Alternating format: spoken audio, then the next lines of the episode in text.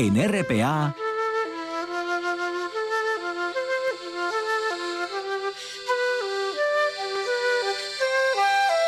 Noche tras noche.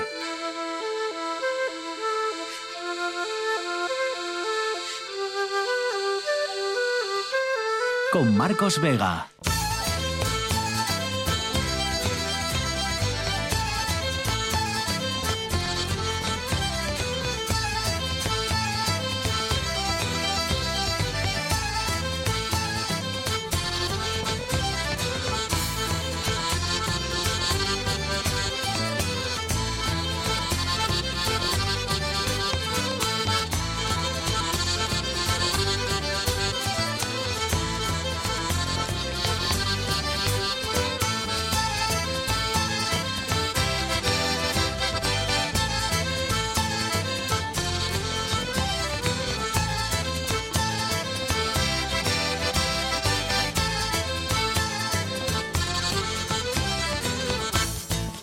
Buenas noches, bienvenidos al espectáculo de la radio. Pues no hay buenas noticias, esa es la verdad. La situación en Asturias vuelve a ser muy preocupante en este Ecuador ya de, de julio. Ha muerto una mujer de 63 años por coronavirus. Los contagios rozan los 600 al día. En las últimas 24 horas han ingresado 16 personas en nuestros hospitales y 5 en la SUCI. Tres de cada cuatro pacientes hospitalizados, tres de cada cuatro, no están vacunados o no tienen todavía la pauta completa. Es decir, o no han recibido ningún pinchazo o solo uno en el caso de necesitar dos esa, esa vacuna. Por tanto, mucho cuidado si usted todavía no tiene esa pauta completa de la vacuna porque el virus, como ven, está descontrolado ahí fuera. Y si tiene entre 15 y 30 años y tampoco está vacunado, además de, de todo esto, además de la precaución debida, pues intente acudir al cribado masivo, que lleva días organizando el Principado, aunque no tenga ningún síntoma, y sobre todo si ha estado en una situación de riesgo, apúntese a ese cribado masivo en la web de salud. Bueno, la otra cuestión importante de este miércoles tiene que ver también con la, con la pandemia, pero con la vertiente jurídica, digamos. El Tribunal Constitucional, ya lo sabrán, ha anulado el confinamiento que decretó el Gobierno Central el año pasado, al comienzo de la pandemia. Un tribunal dividido, pero que considera que se tendría que haber declarado el estado de excepción y no el de alarma. Bueno, luego les explicamos qué consecuencias tiene este fallo del Tribunal Constitucional. Sobre todo, ya les adelanto, eh, tiene consecuencias para las multas, para reclamar algunas multas de ese confinamiento. No tanto parece las pérdidas de los negocios. Como digo, Luego les intentaremos explicar las consecuencias y, qué significa, qué supone este fallo del Tribunal Constitucional. Fabián Solís desencadenado está al frente de la parte técnica, Patricia Rodríguez en producción. Son las 9 y 3 minutos, esto es Asturias y estas son, ya saben, las distintas maneras que tienen para ponerse en contacto con nosotros. Si lo hacen a través de redes sociales, pues dos vías por lo menos. En Facebook, Noche tras Noche todo junto, espacio RPA. En Twitter, arroba NTNRPA. Y si quieren llamarnos, pues dos teléfonos. Bueno, para llamarnos uno, el 985-080-180. Y luego si quieren enviar sus mensajes de WhatsApp, ya sea de texto o de audio, pues al 679 11 7803. 985-080-180 para las llamadas, 679 11 7803 para los mensajes de WhatsApp. Les proponemos que nos cuenten, pues hoy es una pregunta de altura desde, desde dónde ha estado más alto, de en qué lugar, cuál es el lugar más alto en el que ha estado nunca, ¿no? Si ha subido algún monte últimamente, cuál en ese, en ese caso, cómo fue la experiencia, pues cuéntenoslo. Por ejemplo, Danara García López ya nos dice Albereta, en Granada. Pues nada, cuéntanos, Danara, cómo, cómo es subir, qué siente uno al subir al Veleta en Granada. También muchos de ustedes nos siguen contando cuándo fue la última vez que bailó, con qué canción, con quién. Por ejemplo, dice por aquí Agueda González Díaz, dice, buenas, bailo con frecuencia, dice eso sí, en casita delante del espejo. El otro día berreando como si no hubiera mañana aquello de, ah, ah, en el amor todo es empezar. Claro, esto es lo que tiene preguntar o plantearles esta pregunta eh, después de la muerte de Rafael Acarra y de estos días que no nos hemos, no hemos parado de recordar algunas de sus canciones, ¿no? que, que muchos están bailando y además esto presta mucho, canciones de Rafael Acarra. Eh, pues cuéntenos qué ha bailado, qué no ha bailado, qué ha comido, qué no ha comido y, qué, y hasta dónde se ha subido alguna vez, algún monte o algún edificio, ¿eh? ¿vale? También algún rascacielos de estos que, que dan vértigo, casi a veces más vértigo que los propios montes, porque luego en muchos rascacielos tienen estos suelos de cristal, ¿no? Que, que casi uno tiene la sensación de estar flotando por el aire. Bueno, pues si tiene experiencias o, incluso vértigo, pues cuéntenoslo también. Facebook, Twitter, 985080180, 679 117803. Patricia Rodríguez, buenas noches. Hola, buenas noches, Marcos. ¿A quién has elegido hoy como asturiano del día? Bueno, pues es una asturiana, es eh, María Calvo, nacida en Gijón en 1975 y que ha tomado posesión como nueva presidenta de la FADE, una patronal asturiana de los empresarios, independiente, dialogante y exigente. Así es como la quiere esta empresaria gijonesa del sector de la promoción inmobiliaria, que se convierte en la primera mujer que toma los mandos de esta Federación Asturiana de Empresarios y que en sus 42 años de historia ha tenido ocho presidentes varones, algo a lo que la gijonesa también quiso hacer referencia, diciendo que espera que dentro de un tiempo esto ya no sea noticia. La nueva presidenta de la Federación Asturiana de Empresarios defiende así una patronal cercana a las empresas que las apoye en su proceso de renovación y reconstrucción tras la crisis del coronavirus. En un ese acto en el que ha sido proclamada presidenta de FADE, tras haber finalizado sin otras candidaturas ni impugnaciones el periodo de presentación de candidatos, Calvo ha pronunciado su primer discurso ante los empresarios asturianos, a quienes les ha dicho que las empresas no pueden resistirse al cambio que la pandemia ha acelerado y así ha señalado que las prioridades de su nuevo equipo, aún por conformar, van a ser acompañar a las empresas en la revolución digital, ayudándolas en el cambio de modelo de negocio y creando ecosistemas e incentivos para que Asturias sea un lugar atractivo de trabajo.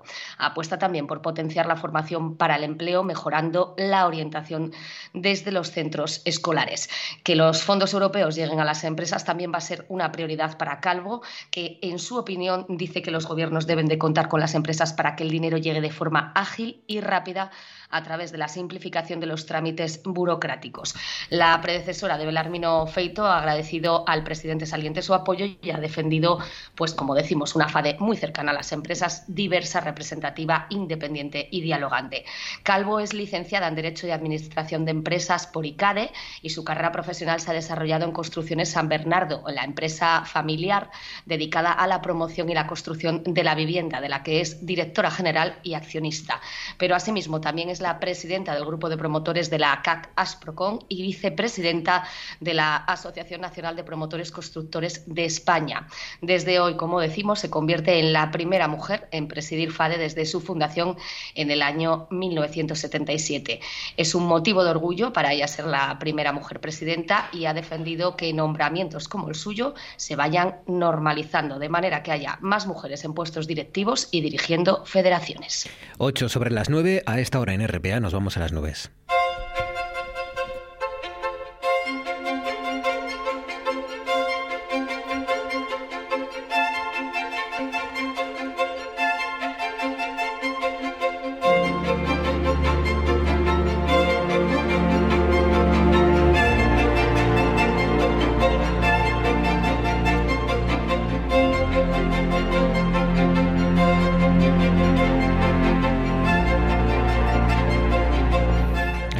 Espera Javier Martínez de Orueta. Orueta, buenas noches.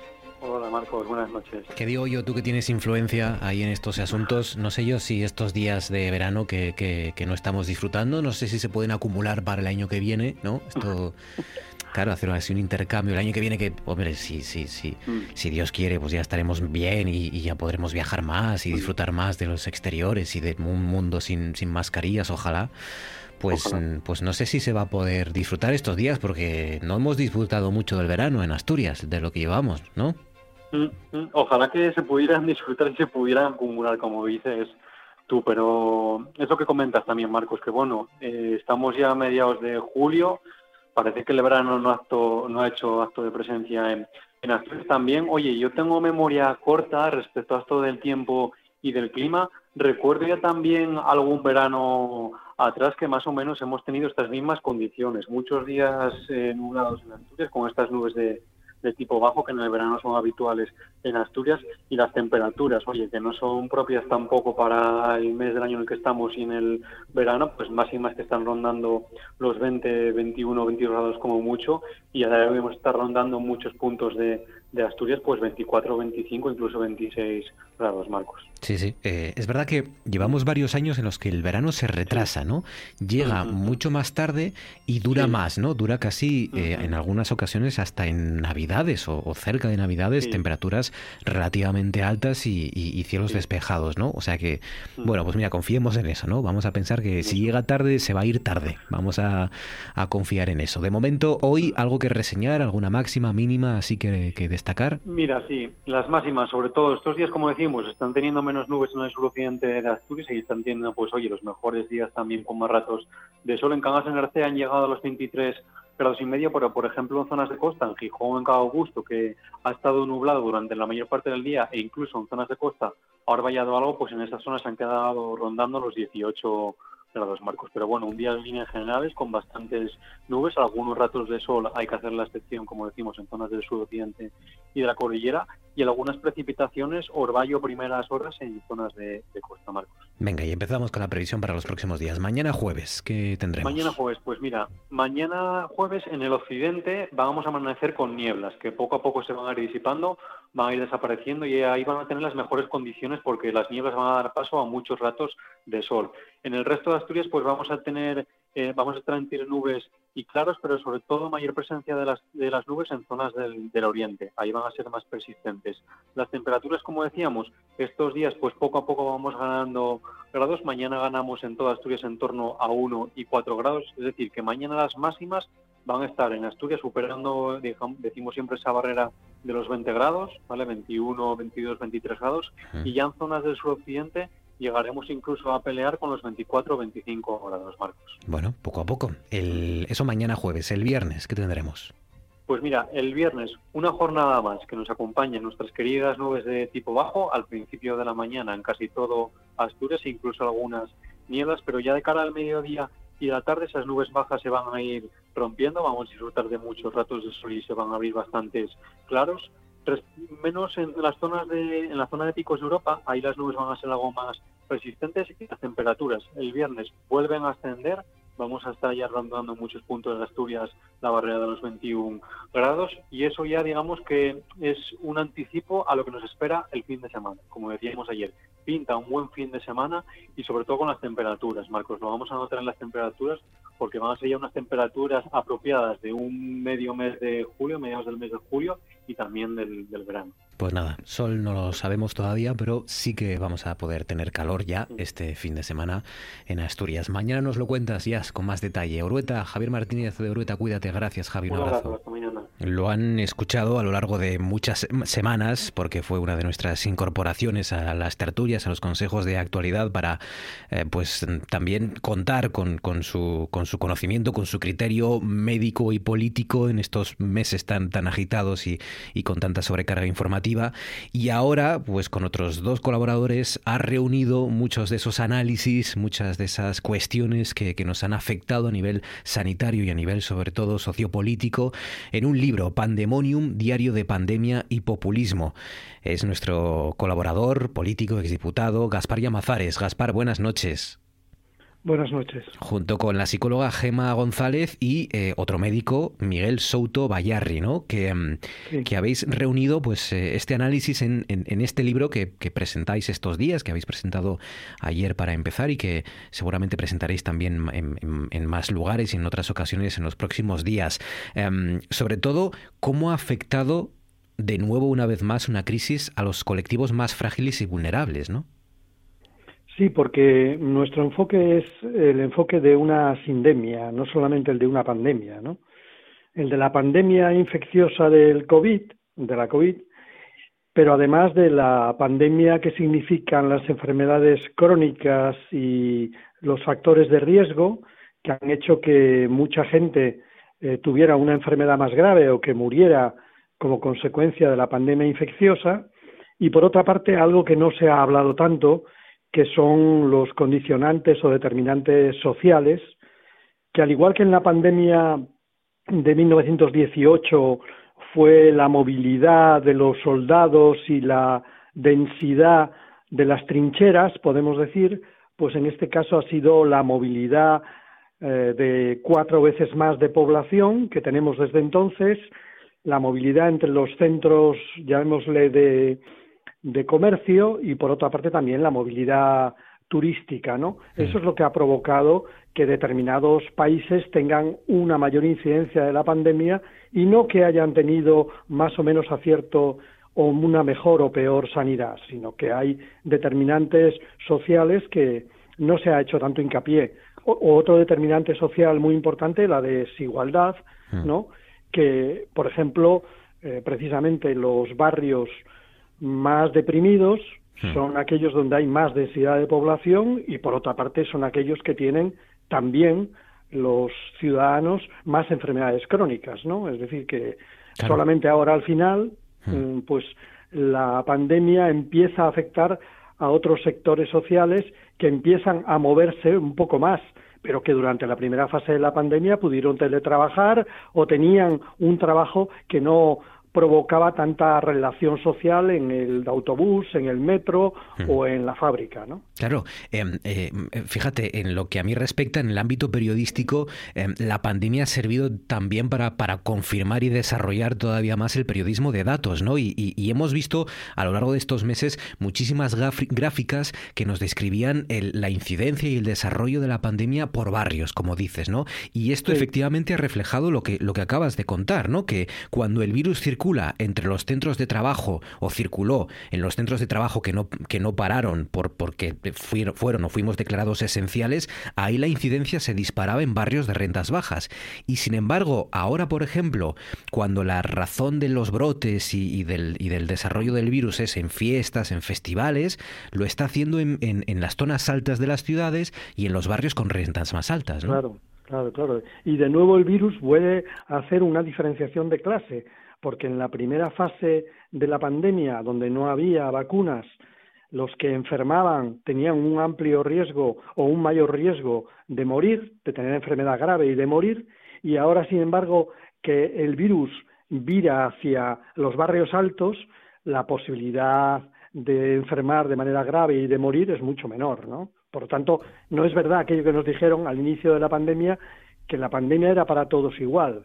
Ninguna pandemia ha sido para todos igual, ni en la época antigua, ni en la época medieval, y tampoco en la reciente pandemia de la gripe eh, española, llamada española, ¿no? También había un debate de nombres entonces, ¿no? Gripe española, gripe francesa, el sondado de Nápoles. Bueno, pues ahora también tenemos el debate de si hablamos de las variantes como variante india, no vaya a ser que se ofenda a un país o como variante británica, y entonces hablamos, hablamos de la variante alfa o de la variante delta, ¿no? No hemos cambiado tanto, en definitiva. Eso es algo que también los trasnocheros hemos, eh, hemos comprobado, ¿no? Que, que eh, te has eh, documentado muy bien y te has basado mucho en, en, lo que pasó en 1918, en la justo anterior pandemia que vivió el, el, el, mundo, ¿no? Digamos, de alguna manera, y las, la cantidad de conexiones que hay. Asusta a veces, ¿no?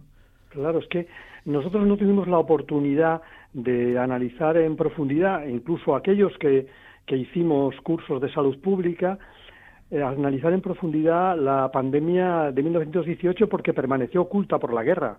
Es decir, eh, la Primera y la Segunda Guerra Mundial actuaron como una especie de tenaza en torno a la pandemia y la mayor parte de la población, bueno, pues mm, salvo los países que estuvieron fuera de la guerra, no conocieron realmente los efectos de la pandemia, no supieron que había 500 millones de ciudadanos que habían sufrido la pandemia de gripe, que de ellos murieron entre 50 y 100 millones de ciudadanos en el mundo, eso no, no se supo. Y no se supo tampoco, por supuesto, los factores, eh, llamémosle desencadenantes, que en aquel caso vino de Estados Unidos hacia Europa, en este caso viene de China hacia Europa, no es tan diferente, ¿no? No se supieron tampoco eh, el, ciclo político posterior, ¿no? O ciclo social y político posterior, que inicialmente, bueno, pues fue una recuperación de la esperanza de vida, una recuperación de la economía, los alegres años 20, pero luego caímos de nuevo en una eh, guerra que solamente se recuperó ya después de la Segunda Guerra Mundial con lo que podemos llamar el estado del bienestar, ¿no? Yo creo que eso que nos hurtó la, la historia en parte porque solamente eh, en los años 80, años 90 del siglo pasado ha empezado a conocerse a fondo la gripe de, del 18, las consecuencias sobre todo se han eh, digamos, analizado más a fondo, bueno, pues deberíamos, y es lo que intentamos en el libro, trasladarla, esa reflexión sobre los condicionantes, sobre los, las consecuencias a la pandemia que estamos viviendo en estos momentos, para, decimos en el libro, no para que sirva de guía, eh, digamos, de futuro, porque ninguna tragedia sirve de guía para el futuro, ninguna pandemia, sino para que aprendamos algunas lecciones eh, en estos momentos que pueden quedar pues también ocultas cuando se produzca el momento del relanzamiento y el momento de la recuperación. Claro. Y, ya acabamos con, esa última parte, diario de pandemia y populismo. El, populismo que llevábamos ya años antes de que nos atropellara este, este, esta pandemia, esta tragedia, llevábamos años hablando de él, de sus consecuencias, analizando todas sus, sus causas y sus, eh, y sus resultados. ¿no? Eh, en este caso, los, el negacionismo primero, eh, mucha gente que llegó a defender, olvidamos muy rápido, pero había gente que en las primeras semanas llegó a, defender que nada de restricciones, fíjate hoy que tenemos y que luego analizaremos también la, decisión del Tribunal Constitucional, que no hubiera confinamiento y que eh, alcanzáramos la famosa inmunidad de rebaño. ¿no? Eh, esto hoy se ha comprobado que es una auténtica locura, claro. Una barbaridad, es una barbaridad. Y ha contaminado prácticamente esta época, casi una década populista ya, ha contaminado la primera reacción a la pandemia, cuando se discutió si confinamiento o inmunidad de rebaño, pero ha continuado contaminando todo el debate de la pandemia. Hemos vivido entre maniqueos, ¿no? Entre, bueno, pues eh, la opinión de, de los expertos eh, luego la decisión de los políticos como si no estuvieran interconectadas, como si no formaran parte de un mismo paquete, o con respecto a, la salud pública y la economía, como si la salud pública excluyera la economía, no tuviera que tener en cuenta que para mantener la salud hay que mantener la vida, la vida social es un requisito indispensable, ¿no? Y todo eso nos ha venido acompañando durante este tiempo, creando muchísima confusión y debilitando la respuesta a la pandemia. Yo decía ayer que el problema no ha sido de coordinación. En la mayor parte de los casos digamos, las cosas han funcionado adecuadamente, ¿eh? lo que se puede hacer ante una pandemia, ¿no? Ha sido la confrontación, la confrontación, por ejemplo, a nivel internacional, intentando buscar un país culpable de la pandemia, ¿no? Yo creo que eso nos ha debilitado. La confrontación también con la Organización Mundial de la Salud, intentando atribuirle una responsabilidad que no tenía y una capacidad que no le hemos dado, ¿no? En ningún caso y luego la confrontación también dentro de nuestras fronteras, la nacional. Yo creo que lo peor que hemos hecho ha sido una interpretación nacional y populista de la pandemia, ¿no? Una interpretación pacata, mm. eh, en vez de una interpretación global eh, que nos permita que en el futuro esto no nos vuelva a ocurrir, ¿no? Y eso significa, pues, fortalecer los organismos internacionales como la OMS, eso significa fortalecer la salud pública como inteligencia del sistema sanitario, eso significa retomar la atención primaria comunitaria, significa muchas cosas hmm. que nos estamos perdiendo como consecuencia del ruido, ¿no? Cuando hablamos de pandemonium hablamos de eso, hablamos de una pelea de demonios que crea ruido y confusión. Pandemonium, diario de pandemia y populismo. Ahí están el médico Miguel Souto, la psicóloga Gema González y Gaspar Yamazares, también político, médico y nuestro colaborador. Gaspar, enhorabuena. ¿Tenéis alguna presentación próximamente ya eh, que se pueda contar? En... Bueno, hay que hacerla en Gijón, claro. pero me imagino que nos metemos en el verano y es más complicado. Hmm. Y la próxima también la tenemos en, en la siguiente en Madrid. Bueno, pues nada, lo iremos contando. Gaspar Yamazares, enhorabuena Gaspar y gracias amigo, un abrazo. De acuerdo. Un, saludo.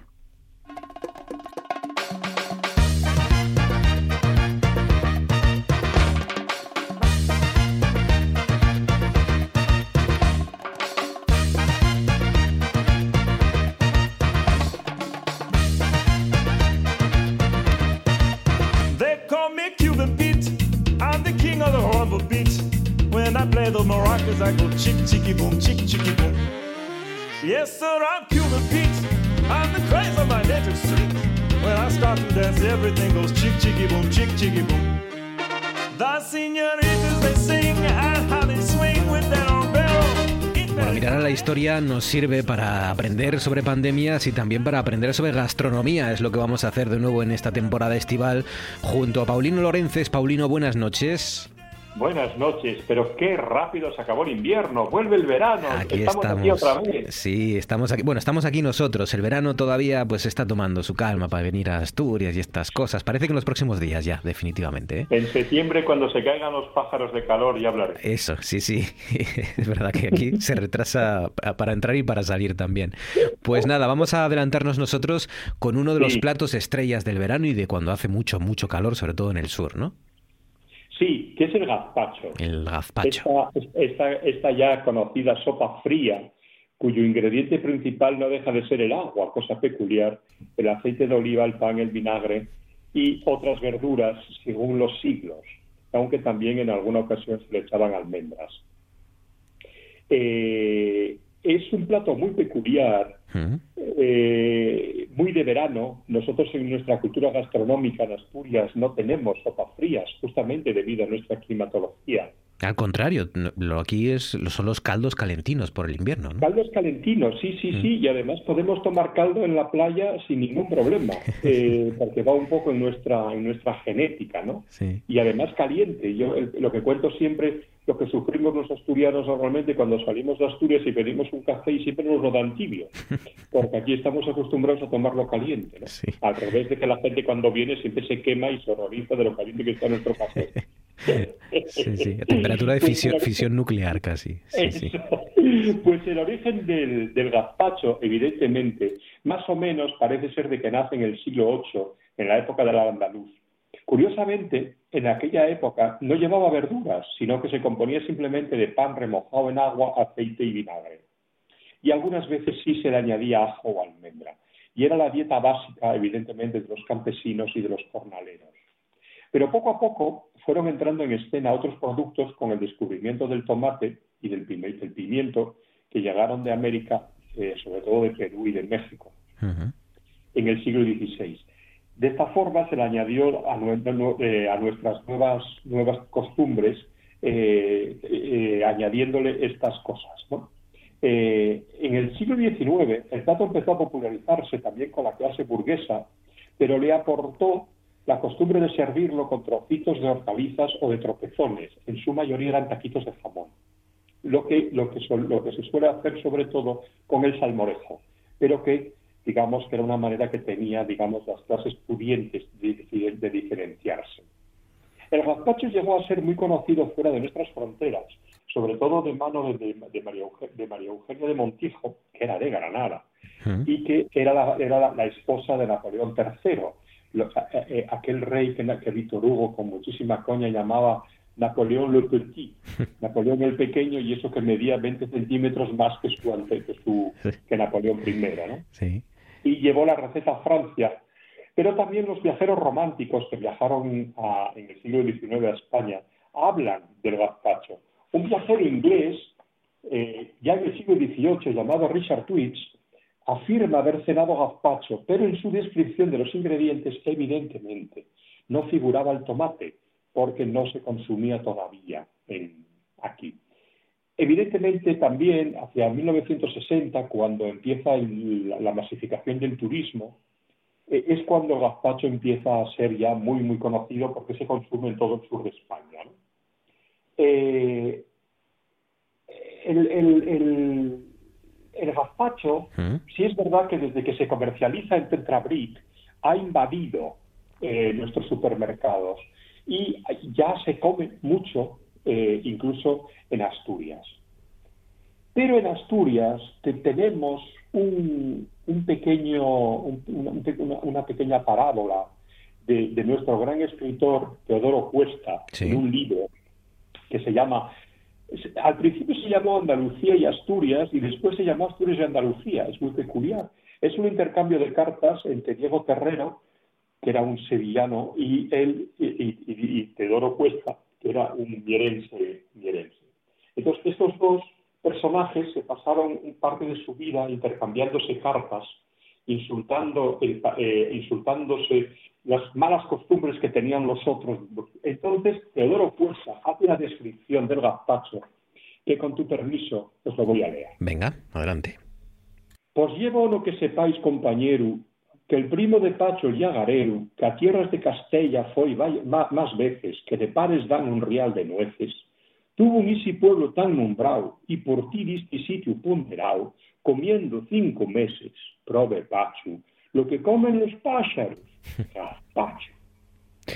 Y rito manchar, que en el gorguello atascado se queda y con anzuelo hay que sacarlo luego, o veis el punto convertido en el que comen un difunto, faise de esta manera.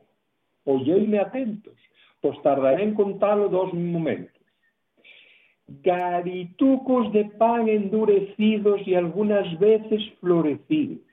A remollar los dejan en un plato sin miedo de que los llamba nunca al gato. Pues y el gato animal de muchas barbes, para que faiga en cocción tan males parves.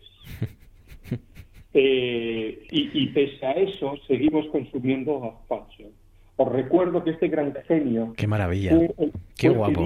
qué guapo. Fue el que dijo que cómo podía haber gente feliz en el mundo sin haber nunca comido morcilla. Qué fenómeno, qué, qué, qué, qué, bonito, que, que sí, sí, y que, y qué cierto, ¿eh? porque yo no te creas que a mí el gazpacho me, mm, bueno, en fin, en general las, las comidas eh, frías, las templadas todavía, las frías me, me cuesta, ¿no? Pero, pero el gazpacho, Marcos, tiene un problema para los asturianos y creo que lo conté en años anteriores. Eh, lleva pepino. La mayoría de los asturianos somos intolerantes al pepino, porque el pepino corta la leche y nosotros nos hemos alimentado durante siglos y siglos de leche. Claro, sí, sí, yo a la leche, a la leche tengo una resistencia genética, pero vamos, pues, litros y litros, lo bebo como si fuera agua, eso sí, pero el gazpacho, claro. claro. Pues el gazpacho para seis personas sería un kilo de tomate sin pelar, un pimiento verde, mejor italiano, un pepino, dos dientes de ajo, aceite de oliva, aceite virgen extra de oliva, unos 50 mililitros, pan de hogaza duro. En este caso, en caso de ser celíaco, eh, cambiaríamos el pan duro por patata cocida. En efecto, es el mismo y tenemos la ventaja de que no lleva, no lleva gluten. Un cuarto litro de agua muy fría, 5 gramos de sal, un chorro de vinagre de jerez y, y ahí está el secreto, si alguien es intolerante al pepino o bien no lo pone o bien le echa manzana. Ah. La manzana contrarresta el efecto negativo del pepino y el hecho de repetirlo para nosotros. Pues ya está. Todo esto en una batidora, se le da a la batidora, se cuela y se deja en la nevera mínimo, mínimo una hora. Y a comer este magnífico plato que según este gran mierense no lo bien ni el gato. Ahí está. Si quieren sustituir el pepino por la manzana, igual hasta les sienta mucho mejor. El gazpacho y su historia. Paulino, cuídate mucho, amigo. Un abrazo fuerte. Gracias. Un abrazo. Hasta la semana que viene. Cosas que pasan en Noche tras Noche. Él dice de la muerte algo que, bueno, yo creo que es muy tranquilizador, ¿no? ¿Para qué preocuparse? Dice, pero ¿para qué? porque la gente se preocupa tanto de la muerte? Dice, la muerte es una quimera, no es nada. Literalmente la traducción exacta es, la muerte no es nada. Porque mientras yo existo, la muerte no existe. Y cuando existe la muerte, yo no existo. Entonces yo no entiendo por qué la gente se preocupa tanto.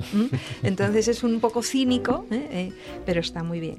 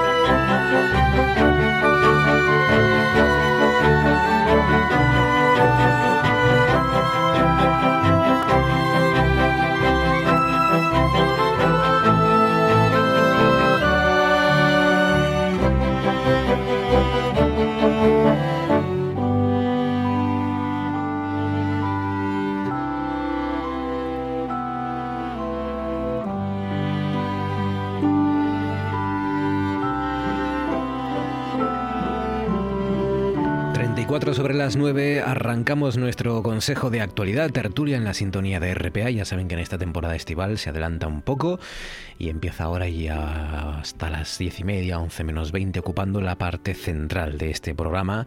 Hoy con la compañía de José Alba. José, buenas noches. muy buenas noches. Frías, eh, pero Frías, buenas. ¿sí? Frías, frías para ser 14 ya de junio. Esto, Sí, de se julio. queja mucho la gente ya de que Sí. oye, nos queda ahí muy poco de verano y, y- y no viene caliente. ¿no? Luego Yo, no, yo no soy de los que quiere calores, No, pero bueno. yo estoy encantado, pero suele compensar luego en septiembre, octubre, ¿no? Al- Alguna vez incluso noviembre suele venir bueno también, Esperemos. con sol.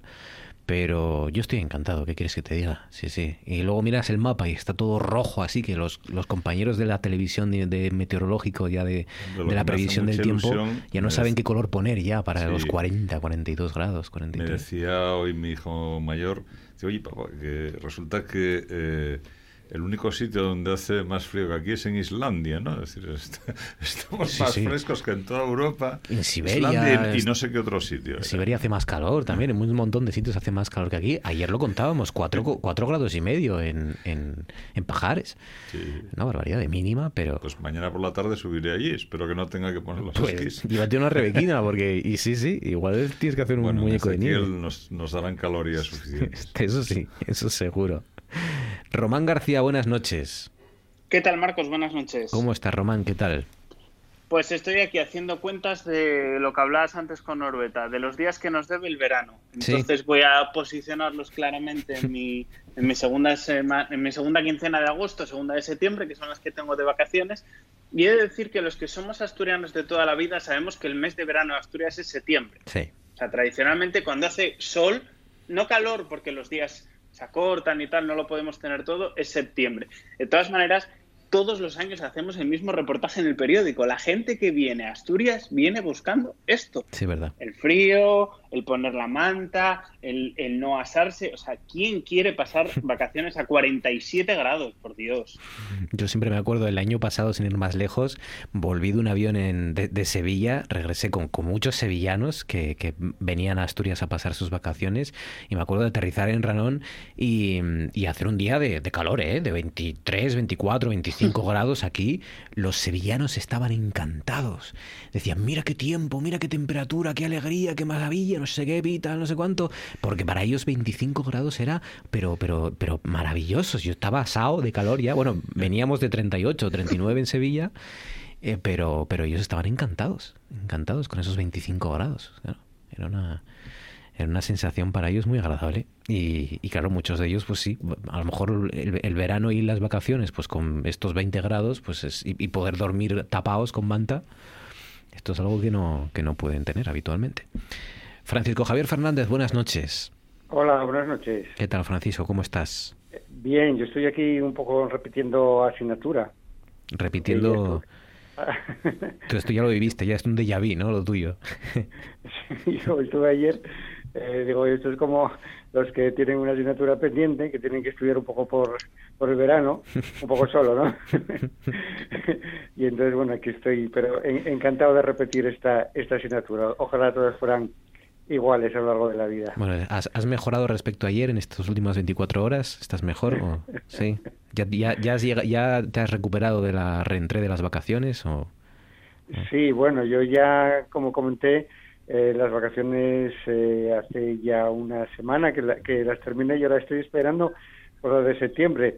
Eh, lo cierto es que con esto que estáis comentando del tiempo que es eh, otoñal, eh, tengo un poco de empanada encima porque no sé muy bien en qué época del, del año estoy. Y, además a mí me pasa otra cosa, que como ya comenté alguna vez, soy aficionado a ver el ciclismo, el Tour de Francia en, en la televisión.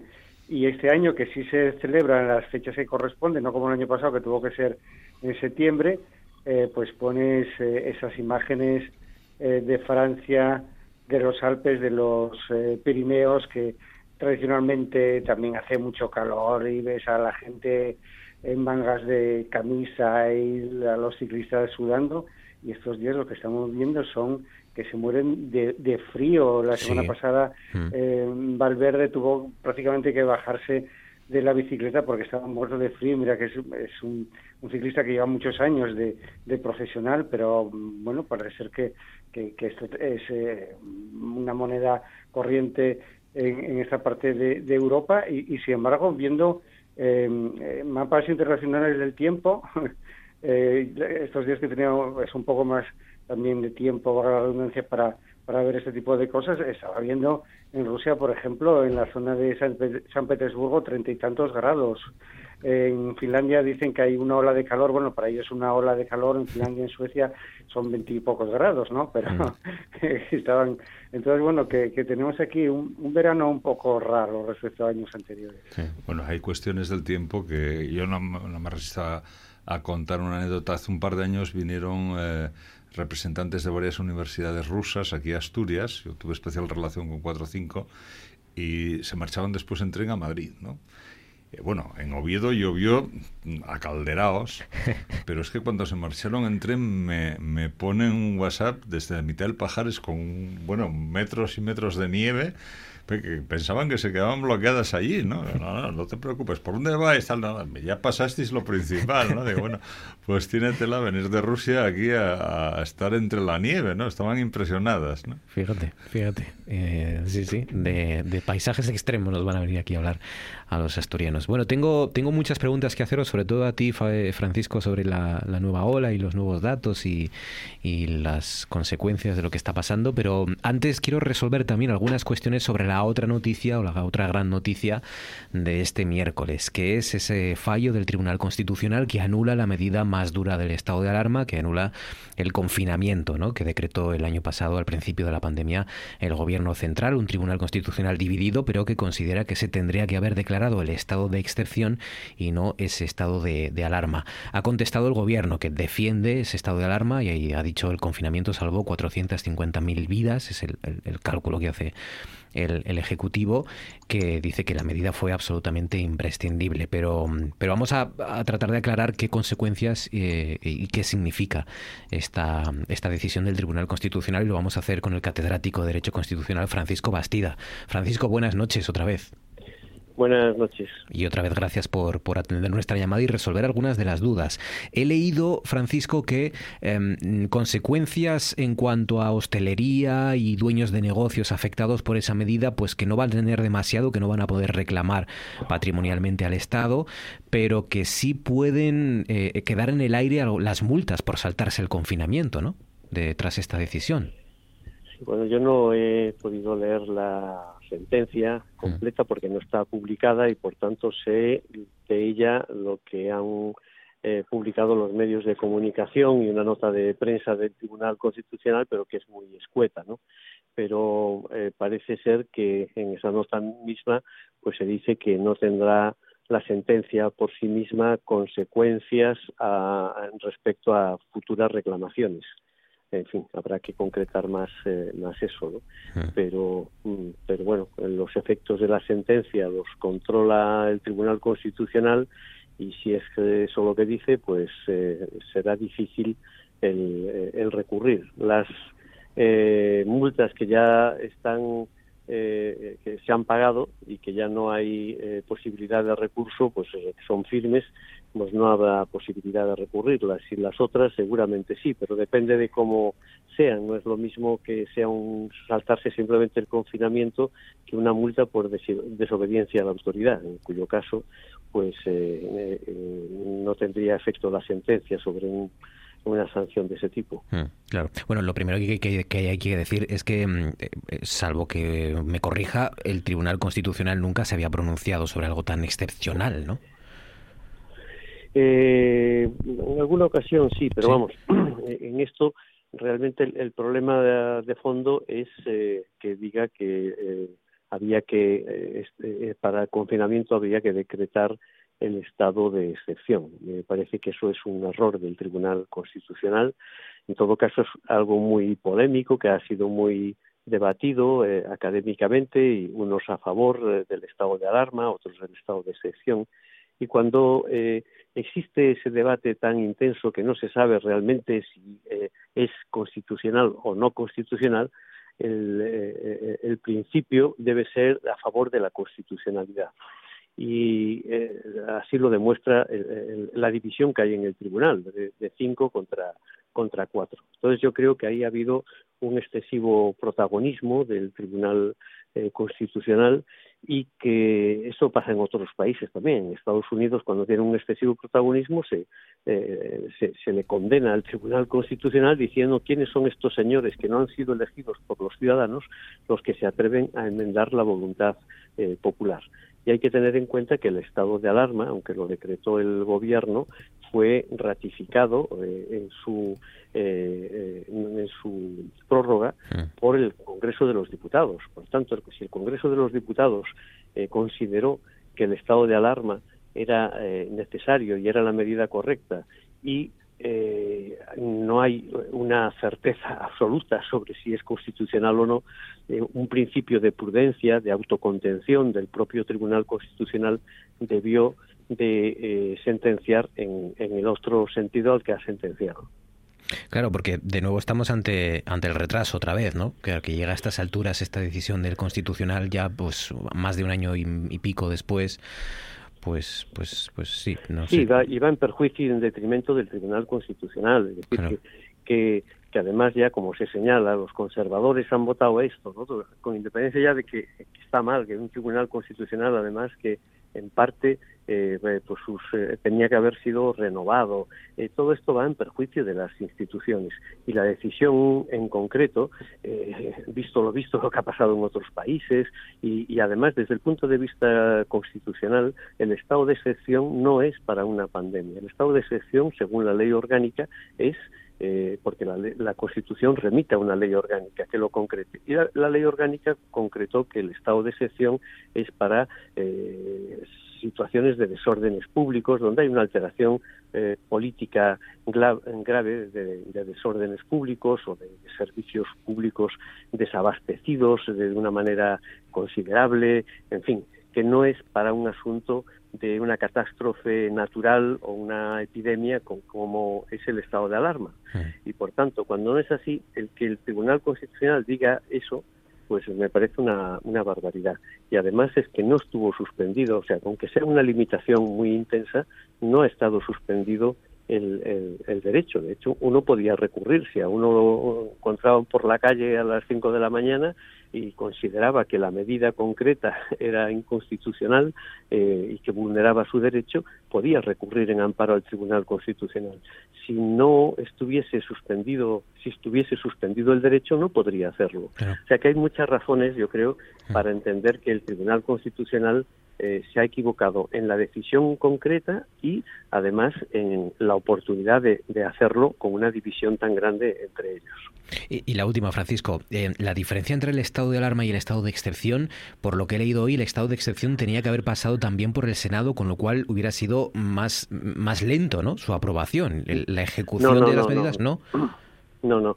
El, el, el, tanto el estado de alarma como el de excepción tenía, eh, lo hacen el Congreso de los Diputados. Lo que pasa es que en el estado de alarma lo decide el Congreso de los Diputados e informa eh, perdón, lo decide el gobierno e informa al Congreso de los Diputados. Luego, si lo quiere prorrogar, ya tiene que ser con la autorización del Congreso. Mientras que el estado de excepción es el gobierno el que le pide eh, no le informa, sino que le pide al Congreso de los Diputados que declare el estado de excepción. Y entonces es el Congreso de los Diputados el que eh, declara el estado de excepción. Eh, hay, a mi juicio, dos cosas importantes. Y una es que, ¿qué sucedería si eh, en, eh, marzo de 2019 el gobierno, este gobierno comunista, independentista, etcétera, etcétera, declara el estado de excepción. Es que habría que oír a Vox, al Partido Popular, diciendo que esto es un golpe de Estado, en fin, diciendo las mayores barbaridades sobre la, la cuestión. Y, eh, y, y, el estado de alarma fue, eh, en la prórroga, fue apoyado inicialmente por el Partido Popular. O sea que, que, que que eso eh, es así. Y por tanto se utiliza esto como un como, como, un arma política que lo haga también el Tribunal Constitucional o parte de los miembros del Tribunal Constitucional pues me parece eh, lamentable. Y luego hay otro asunto y es que actualmente se están adoptando eh, medidas. No está vigente ya el estado de alarma pero con la legislación que hay ahora de emergencia sanitaria se están adoptando una serie de medidas que como por ejemplo el toque de queda que también podría el Tribunal Constitucional, según su teoría, decidir que es eh, una suspensión de, de derechos, ¿no? Y, no estamos ni siquiera en estado de alarma. Y sin embargo está eh, decidiendo las comunidades autónomas de manera justificada, eh, lo ratifican después los, los tribunales, eh, situaciones que eh, para un ciudadano podría decir, pues yo tengo suspendido el derecho de, de 12 de la noche a 6 de la mañana, ¿no? Eh, yo creo que hay un desconocimiento por parte de los magistrados eh, que votaron esta sentencia a favor, pues hay un desconocimiento de, lo, de la diferencia entre suspender un derecho y limitar un derecho. Y es lamentable, claro. Pues veremos a ver el texto completo de la sentencia y los razonamientos jurídicos que justifican esa resolución y, los votos particulares también, que va a ser interesante de momento, pues este, este adelanto, por así decirlo, la nota de prensa, que no es poca cosa y es eh, eh, el fallo al final importante. Que nos ha aclarado muchas cosas, como siempre, Francisco Bastida, catedrático de Derecho Constitucional. Profesor, gracias, un placer como siempre.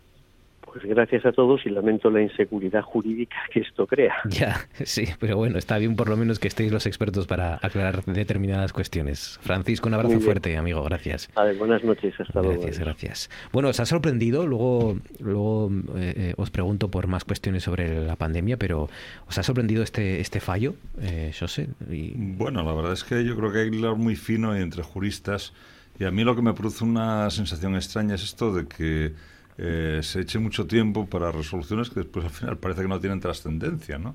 Entonces yo no sé si, si acaso habría que pensar que cuando algo no tiene una trascendencia se deja a un lado y no, no gastemos pólvora en salvas, ¿no? Porque eh, pasa aquí, pero ha pasado hace poco, pues con una sentencia contra un exalcalde asturiano, a quien yo tengo muchísimo aprecio y, que creo que, que se ha visto envuelto en una cuestión extraña, bueno, resulta que, se dice que ha prescrito la cuestión, pero sin embargo el tribunal entra a juzgar los hechos.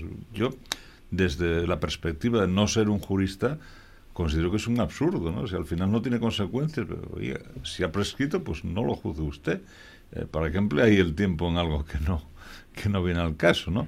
Es bueno, esto lo mismo, ¿no? Es decir, bueno, mm, parece que por lo que dice el profesor Bastida no hay eh, muchas consecuencias y, bueno, pues estos sesudos magistrados del Constitucional han estado un año devanándose los sesos, me imagino que tomando tranquilizantes, eh, eh, yendo a sesiones de relajación y tal, para, para parir este, este ratón, ¿no? La verdad es que uno, em, yo, yo he, estado, he, estado, pensando desde que salió el fallo, he estado pensando, si alguna vez algún gobierno eh, le da por mm, convocar y, decretar el estado de alarma eh, sin, sin justificación, va a haber que esperar un año y medio para que el Constitucional diga, no, no, no, señores, lo que están haciendo ustedes no es legal, porque entonces, claro, eh, esto sí que, claro, es esa inseguridad jurídica de la que hablaba Francisco Bastida, ¿no? Que, sí, sí, yo creo que es una... chicos, si, si se produce algo tan importante y realmente no es, no es legal, eh, o no es constitucional, a mí me gustaría saberlo antes. No sé sí, si... es como tener un... Eh, vamos, los dispositivos estos que tenemos todos en los domicilios, eh, decimos salta al automático, ¿no? Estas fases de, que, que tiene una instalación eléctrica para que cuando hay una sobrecarga o un problema y demás salte. Mira, se provoca un incendio y después salta tres días después, ¿no? Hombre, pues, en fin, no, no sé. Hmm. Sí es muy útil, ¿no? A mí lo que...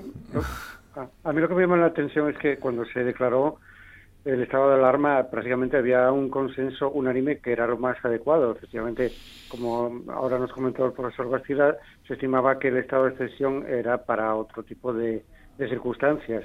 Entonces había un consenso desde el punto de vista eh, jurídico y de los partidos políticos. Ningún grupo votó en contra contra el primer estado de alarma. Incluso vos, que fue quien después presentó este recurso de inconstitucionalidad, votó eh, a favor. Y o, sea estuvo no recuerdo muy bien pero bueno en cualquier caso no, no, no votó en contra. Y entonces ahora nos encontramos con que eh, no sé si es inconstitucional o medio inconstitucional porque eh, pues seis de los ponentes dicen que, que sí que es inconstitucional y cinco dicen que no y vamos a ver efectivamente los votos particulares exactamente qué es lo que explican. Entonces a mí me, causa cierta zozobra porque eh, bueno, yo no sé en realmente eh, los, eh, juicios, los argumentos que hay a favor o en contra y sí es verdad que durante estos los meses que duró el estado de alarma pues eh, hubo controversia sobre cómo se estaba aplicando pero sobre la idoneidad o no de la aplicación inicial pues prácticamente no no se dudaba y ahora yo el interrogante que tengo es que si vuelve a haber una pandemia y vuelve a haber eh, la necesidad de aplicar medidas excepcionales, eh, ¿cómo se va a hacer? Porque el Partido Popular decía que tenía que haber una ley de pandemias que viene reclamando desde hace meses, eh, pero con la ley de pandemias puede ocurrir lo mismo, que es que alguien la recurra y, también vuelva a ser inconstitucional. Entonces, creo que este debate se debería mm, producir lo más rápidamente posible y buscar una solución, porque eh, no quiero ser muy agorero, pero ahora todos los indicadores dicen que puede esta misma situación eh, agravarse o volver otra pandemia, otra situación parecida. Así que, bueno, yo la verdad es que sí que quedé bastante preocupado con, con la noticia. Hombre, por lo que yo he leído, ahora Román, me cuentas que, te parece, por lo que yo he entendido, la, sentencia no cuestiona el confinamiento en sí, lo que, lo que defiende de alguna manera es que las medidas más duras estaban justificadas desde, desde el punto de vista sanitario, eran proporcionadas, pero que em, eh, eh, sobre todo el derecho a la libre circulación excedía eh, el paraguas, digamos, del estado de, de alarma y hacía necesario un estado de excepción, ¿no? Pero, pero bueno, sí, eh, eso es lo que yo he entendido, ¿no? Sobre todo al derecho a la libre circulación, que es, que es de lo que de lo que habla el, o creo de lo que se refiere en concreto el, derecho, ¿no? Esa restricción en particular del constitucional. Yo entiendo que deberíamos ser más prácticos, ¿no? Y seguramente que, que lo que esto daría que pensar es en, en, ver cómo se establecen las normas y las restricciones. Eh, por ejemplo, en otros países yo sé que no se ha ido a compartimentaciones administrativas. ¿no? Aquí se ha dado el caso, por ejemplo, en el entorno de la Ría de Leo, que, gente que tiene normalmente muchísima relación no se ha podido mover, ¿no? Es decir, gente de Ribadeo y de Castropol y de Figueras y tal, pues que no se han podido ver en meses, ¿no? Y sin embargo, en otros países lo que he visto es que en algunos casos lo que se plantea es que alguien no puede sobrepasar un entorno de X kilómetros, por ejemplo, en los momentos más duros de 5 kilómetros, ¿no? En otros momentos ya se amplía. Bueno, pues a lo mejor hay que ir a medidas de ese tipo, en vez de una medida de límites administrativos de una provincia o de una comunidad autónoma. y sobre todo... O, eh, lo que había de un ayuntamiento, ¿no? yo particularmente, yo, he ido, por ejemplo, a pasear desde el polígono de Ioniego y me iba por la carretera que va eh, por San Esteban de las Cruces y demás para no salirme del municipio de Oviedo, ¿no? Pero oye, no vaya a ser que, que me mueva por, por la carretera de Mieres y me multen, ¿no? Ha, puesto, ha puesto a prueba un montón de cosas. Una de ellas fue que, que el confinamiento, eh, lo más absurdo, una de las cuestiones más absurdas, eh, constitucional aparte, es que la gente en Cudillero o en Los Oscos no pudiera salir de sus casas con cero contagios o tres contagios y, sin, y y, tuvieran que tener el mismo confinamiento y las mismas restricciones que la gente en Bravo Murillo en Madrid, ¿no? o, en la, o, en la, Gran Vía de Madrid, ¿no? Esto es, esto es ridículo porque, porque había gente que podía haber salido de sus casas y la Guardia Civil estaba patrullando los pueblos de Asturias para que la gente no saliera a, cruzar el monte o ir a la playa en pueblos con tres o cuatro vecinos, ¿no? Esto, esto pasó, esto se nos olvida, pero pasó, Román. El problema yo creo ahí es dónde pones el límite, porque entonces ya entramos en el debate eterno de ahí hay cero contagios, pero es que en el mío hay uno y por uno no vas a poner el límite. Entonces yo creo mm. que somos tan, tan de discutir en España que el café para todos es lo que mejor nos funciona. De todas maneras, al hilo del que comentabais ahora del constitucional, a mí hay tres cosas que me llaman la atención. Lo primero, los plazos, pero no solo los plazos, en lo que tú dices, oye, esto es inconstitucional, es decir, va contra Tú te acordarás de Macías, que es la Constitución, la hmm. norma fundamental del Estado de Derecho. Hmm. Va contra la norma fundamental y el Constitucional tarda un año en decir si es verdad o mentira. Pero lo mejor de todo es que estamos hablando de algo que ni siquiera hemos visto, porque no hemos visto el razonamiento del Constitucional. Porque entre que lo dicen y lo publican, todavía puede pasar una semana hasta que nos dicen. Entonces, el país está hablando sobre una cosa que dicen unos jueces que ni siquiera sabes lo que han dicho porque es que no lo publican todavía. Y respecto a las leyes... es que no tuvieron tiempo, Román. Claro, es que estarán atareadísimos. Yo lo entiendo que todavía tienen miles de cosas. Por... Es que el Constitucional tardó tres años o cuatro en, en, decirlo de Cataluña. Es decir, yo, yo me hoy me preguntaba en la redacción, ¿quién está en la mesa del, del Constitucional y dice, oye, lo de Cataluña todavía no lo hemos resuelto. ¿Y cuánto lleva eso ahí en la carpeta? Cuatro años. No sé, bueno, además que no son unos funcionarios que, que, cobren poco o que sean de nivel bajo de la administración, ¿no? Y, retomando lo de antes, claro, nadie, todo el mundo estaba de acuerdo que necesitábamos un estado de alarma, un confinamiento, algún tipo de medida que nos obligase a estar en casa porque si no la pandemia era incontrolable. Cosa que después se vio que la segunda ola era mucho más incontrolable que la primera, pero ahí ya Hmm. habíamos perdido mucho dinero, ¿no? Pero eso es otro debate. El, el Partido Popular que, que hoy da la razón a los jueces, que por cierto habría algún día que hablar en este país de por qué los jueces pueden opinar de política y los políticos no pueden opinar de los jueces. Pero hoy el Partido Popular, que, aplaude al Constitucional y que dice que necesitamos una ley de pandemias, hace dos días dijo que la ley de seguridad nacional que prepara el gobierno es una ley bolivariana, bolchevique, que, va a hacer que, cuanto menos Marcos y yo tengamos que coger el fusil e ir a la guerra, ¿no? Entonces, quiero decir, o queremos una limitación de derechos o no la queremos, o queremos una ley que de todas maneras dudo mucho que puedas hacer una ley que vaya contra derechos constitucionales si no suspenden la Constitución durante un determinado tiempo, ¿no? Pero bueno, que insisto, aquí se mezclan muchas cosas, muchos debates, la política, los jueces. Yo es que, sinceramente os lo digo, estoy harto de que constantemente todos los políticos digan, no, yo sobre decisiones judiciales no voy a hablar, y sin embargo los jueces en todas las sentencias hacen política. En todas. Y después la consecuencia práctica, ¿no? Yo voy a lo que a lo que decía el profesor Bastida, ¿no? Resulta que quien haya pagado una multa ya ahí lo ha perdido y quien haya estado arronchando y recurriendo y de- trafullando y tal y cual, pues a lo mejor o muy probablemente parece que Se va a que librar. se va a librar, ¿no? Entonces, bueno, claro, es que es una cosa terrible, ¿no?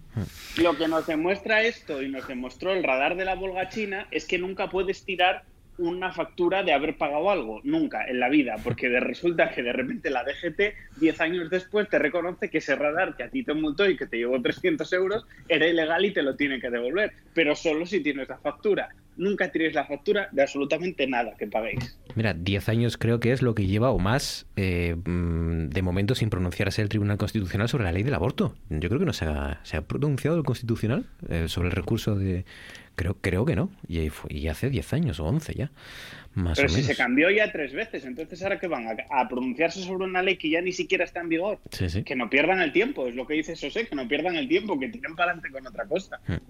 Bueno, Yo- contadme... yo- Dime, Francisco, perdona. Haciendo de abogado del diablo de ese Tribunal Constitucional, eh, también hay que decir que, por ejemplo, en el último trimestre se han re- presentado nada menos que 10 recursos de inconstitucionalidad. Eh, sí. Madre mía. eh, siete contra eh, leyes del gobierno y tres de las comunidades autónomas.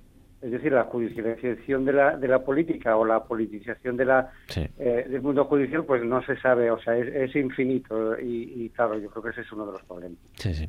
Que todo se lleva al constitucional y claro, pues entre la calma que tienen y, y- y la cantidad de cosas que se judicializan, pues al final estos son los resultados. Venga, contadme cosas que os han llamado la atención y luego os pregunto por Arcelor Shose. ¿Algo, algún asunto, cuestión?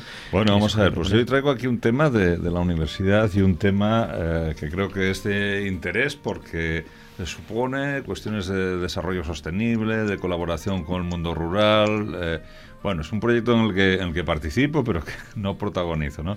Eh, los compañeros de la, la Facultad de Biología llevan muchos años trabajando en el tema marino, en la biodiversidad. Hay un máster internacional eh, en el que participa la Universidad de Oviedo, que se imparte exactamente igual en varias universidades europeas.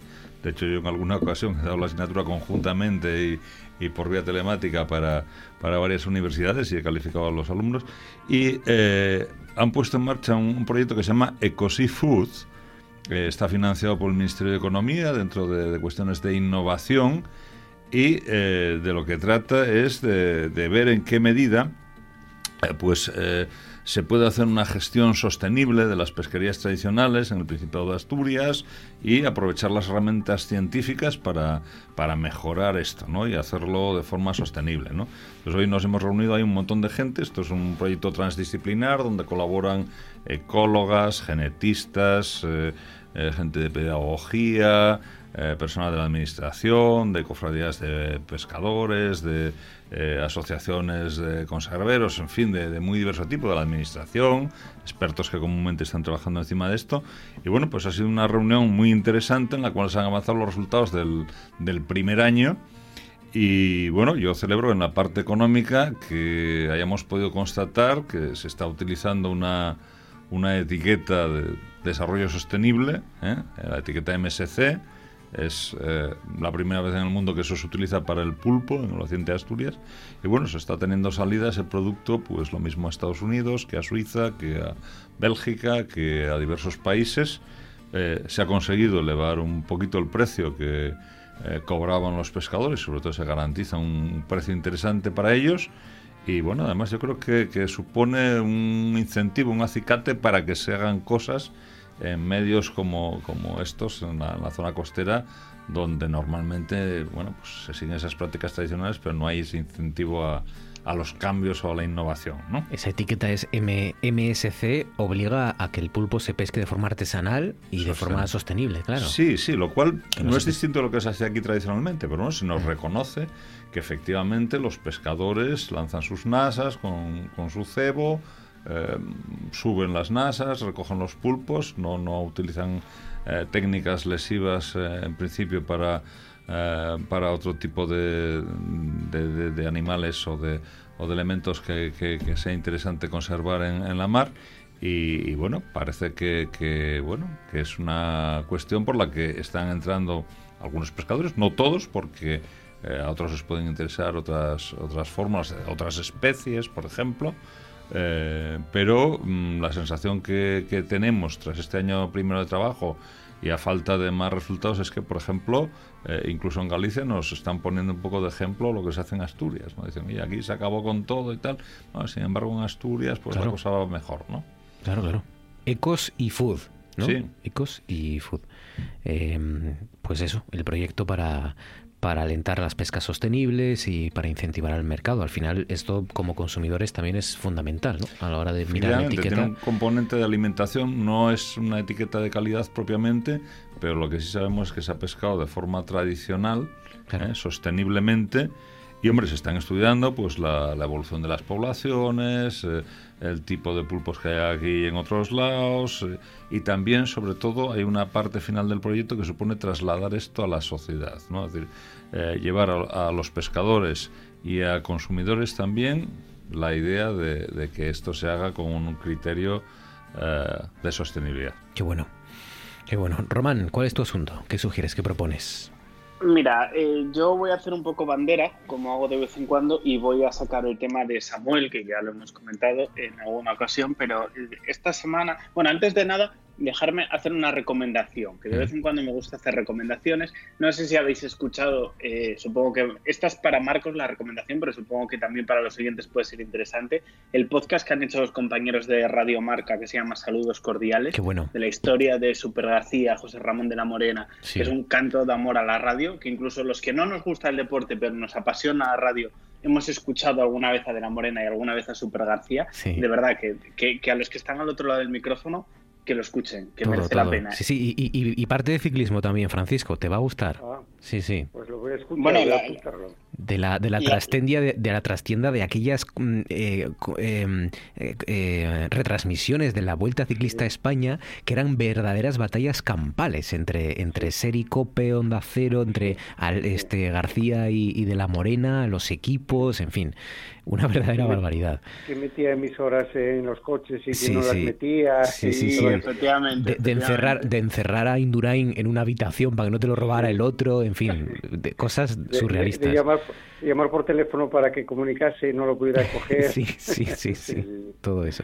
Bueno, eso yo, yo, yo aluciné con ese, con ese tema de cómo conseguían tener un invitado en el larguero. De hecho, cuenta Lama que, que, llamó a las 11 y 20 a, un futbolista para meterlo a las 12. Entonces, claro, tú tienes que darle 40 minutos de charla al futbolista hasta decir, oye, a las 12 que empieza García ya te pincho, pero no quiero que, que de repente le dice, mira, no tengo más que hablar contigo, deja el teléfono descolgado, no cuelgues, que a las 12, 20 y tienes a García y que de repente escucha el microfonillo y, oye cómo entra Pipi Estrada de la otra emisora en casa del futbolista y dice, ahora sí que ya no sé cómo hacerlo. Entonces, os recomiendo de verdad el podcast. Está hecho por los compañeros de Radio Marca y no solo habla de eso, habla de Luis del Olmo, de Iñaki, de Julio Otero, de Concha García Campoy. De, bueno, de los que fueron para siempre nuestros referentes Bueno, de la y- radio, y ¿no? yo me reservo para dentro de unos años oír vuestras triquiñuelas, ¿eh? Bueno, sí. Lo nuestro es Bueno. supervivencia. Ya. Sí, hemos llegado a una generación en la que poco había que pelear, Sí. había que sobrevivir por uno mismo. Exacto. El, medio, el, el medio ya estaba hecho, pero había que sobrevivir. Con lo que, no se, con lo que se gastaba García en una cena, yo creo que mm, alimentamos nosotros a, a todo el equipo durante tres años, ¿no?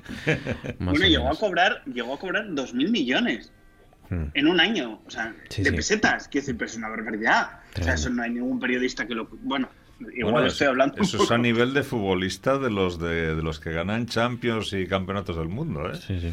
sí, sí. Es tremendo, pero bueno, el, el mundo de la radio de los 90 es apasionante y por culpa de él, algunos estamos metidos en este fregado del, del Sí. periodismo, ¿no? Saludos cordiales. Pero, Mm.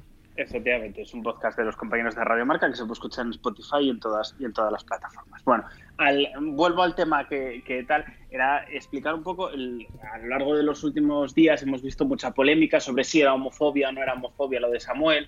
En principio no le conocían de nada, le pegaron porque los estaba grabando, pero claro, todas las amigas y todos los amigos de, Samuel dicen que le llamó maricón en el momento que le estaba pegando, ¿no? Dice eh, uno de los, un, un juez muy, muy jovencito que sigo en, en redes sociales que se llama Carlos Viader Castro, eh, que bueno, es- además es activista LGTB y entonces reflexionaba un poco de por qué es delito de odio, ¿no? O sea, a priorismo sin juzgar lo que se está juzgando porque luego hablarán los tribunales, ¿no?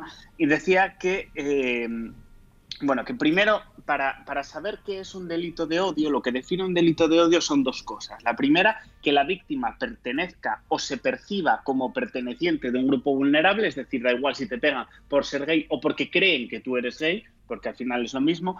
Y lo segundo, que el delito genere o busque generar en la cabeza de la víctima daño a ese grupo social. Es decir, que sea una advertencia a la comunidad LGTB que ya sabes qué pasa cuando eres maricón, ¿no? Se afecta de esa manera, pegando a esa persona y llamándole maricón en público, que creo, por cierto, que se puede decir a estas horas ya, eh, a dos bienes jurídicos penalmente protegidos. Uno es la vida, la de Samuel, y otro es la dignidad y la convivencia de todo un colectivo. Y eso hace que la conducta penal sea más reprochable, porque en ese caso no estás pegando solo a Samuel y matándolo y llamándolo maricón, que por cierto en algún momento habría que pensar, ponernos en la cabeza de cómo 15 personas pueden apalear hasta la muerte a una persona en el suelo y de lo que dice eso de nuestra sociedad.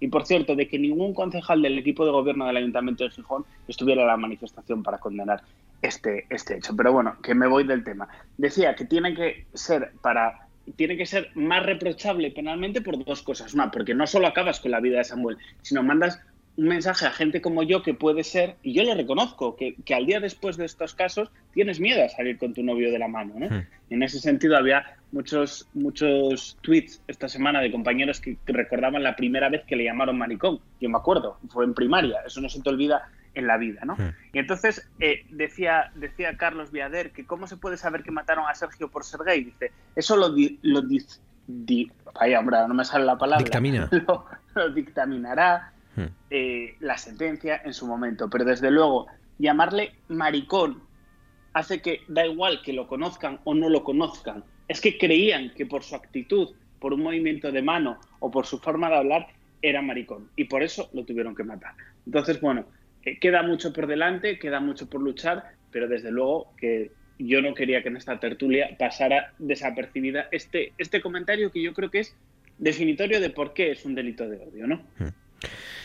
Le pone los pelos de punta eh, no solo eso, que, que varias personas eh, apaleen y, y le den una paliza a un chaval hasta la muerte, sino que además eh, primero le, le peguen, él intente escapar, lo persigan durante un par de manzanas, crucen una porque, calle. porque lo que yo entendí es que en una primera instancia hubo alguien que le ayudó y que, y que consiguió zafarse, ¿no? Pero que fueron a por él, ¿no? Él se zafa en una primera ocasión y luego Mm. eh, cruza un par de manzanas, él intenta huir, lo persiguen, cruzan la acera, le siguen pegando una vez que está en el suelo y ahí es donde creo que un, un inmigrante, además, un, un chico, no sé si era de Sí, Senegal o eso así, fue lo que yo leí. intenta ya, Claro interviene, pero, pero ya es demasiado tarde porque ya está en el suelo, ya está, pues al final Iba- con el resultado muerto. Iba a, iba a comentarlo yo, que fueron dos chicos senegaleses que estaban aquí Sí.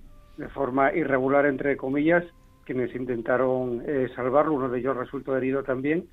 y bueno, pues el gobierno está ahora haciendo los trámites de una forma acelerada para darles el permiso de estancia y de, trabajo a, estos dos chicos senegaleses. Entonces, mm. bueno, pues a veces eh, vemos la, la, emigración también eh, como tiene estos valores positivos que desgraciadamente eh, pues hmm. y vergonzosamente muchas otras personas cercanas no los tienen. Claro, que eso, hay también otra lectura que, que también manda carayo, ¿no? Que mm, también tiene que, tienes que ser un héroe para que te, te, dejen estar en, este país, ¿no? Al final. De, todas maneras, a mí sí que me gustaría, eh, lo comentaba un, compañero del país el, fin de semana en un reportaje muy bueno que hicieron, eh, me gustaría solo apuntar una cosa, porque la, la proliferación de la extrema derecha es la que está llevando a este tipo de, o está generando este tipo de delitos de odio, que es que ha habido otro en, en Valencia a la semana siguiente y habrá miles que no se denuncien por vergüenza, ¿no? Lo está haciendo porque eh, la teoría de la comunicación habla de la espiral del silencio. Cuando alguien cree que es mayoría, necesita, o sea, el resto de su alrededor, que son mayoría, se callan porque creen que la mayoría es el otro, ¿no? Entonces, decían los compañeros en el reportaje y tenían razón, que ahora ya esa gente que toda la vida pensó que eres un maricón de mierda y que te tengo que dar una hostia por serlo, hasta ahora se callaba porque sabía que era minoría y que eso no lo podía decir en público. El problema es que ahora se sienten mayoría y sienten que lo pueden y que lo deben decir en público. Y eso desde luego es vergonzoso y no se puede tolerar. Por cierto que el problema, en mi opinión, tampoco son los videojuegos. ¿eh? el problema está como siempre en la educación al final. Eh, no, no, sé yo si tendrán algo que ver los videojuegos para que 15 o 20 personas apalicen a un chaval hasta, hasta matarlo. Francisco, eh, ¿algún asunto que tema traes? Pues mira, muy brevemente. Hoy se presentó el informe de 2020 de la Fundación ANAR, que como se sabe la Fundación de Ayuda a Niños y Adolescentes en Riesgo, que tiene el teléfono al que pueden llamar todos los menores y también las familias que están en situación de riesgo de sufrir eh, violencia. Y no me voy a extender mucho porque está en la página web www eh, anar.org. Entonces, simplemente em, decir que constatan como este año, el año 2020, el año de la pandemia, pues ha aumentado el número de, llamadas que han recibido. Y no solamente el número total, sino las llamadas, eh, digamos, por asuntos de urgencia alta y de máxima gravedad.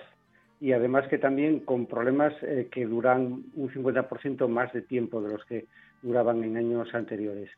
Entonces, em, ellos eh, constatan que hay una serie de secuencias o de secuelas psicológicas por el COVID eh, que han hecho que se disparen, por ejemplo, los problemas de ideación suicida, de ansiedad, de baja autoestima, de depresión, de tristeza, también los trastornos de alimentación y también las autolesiones o la agresividad y el duelo por la muerte de, seres queridos, de familiares. Eh, yo creo que es un, informe interesante de cómo eh, los niños y sobre todo los adolescentes pues han vivido, siguen viviendo eh, este, este, problema más allá de lo que comentamos en otras ocasiones de la, de la, juventud, que si sale, que si se contagia, que si los botellones, que si todo esto, ¿no? Entonces, bueno, la, la, fundación lo que concluye es que tiene que haber pues también una legislación, un plan de acción de contingencia eh, para las administraciones públicas y las instituciones con el fin de que si vivimos otra situación de este tipo, pues se puedan atajar este tipo de problemas también. A Fundación ANAR ayuda a los niños y adolescentes en riesgo, ¿no? Exactamente. Pues tienen en la página web anar.org todos los datos de ese, de ese informe.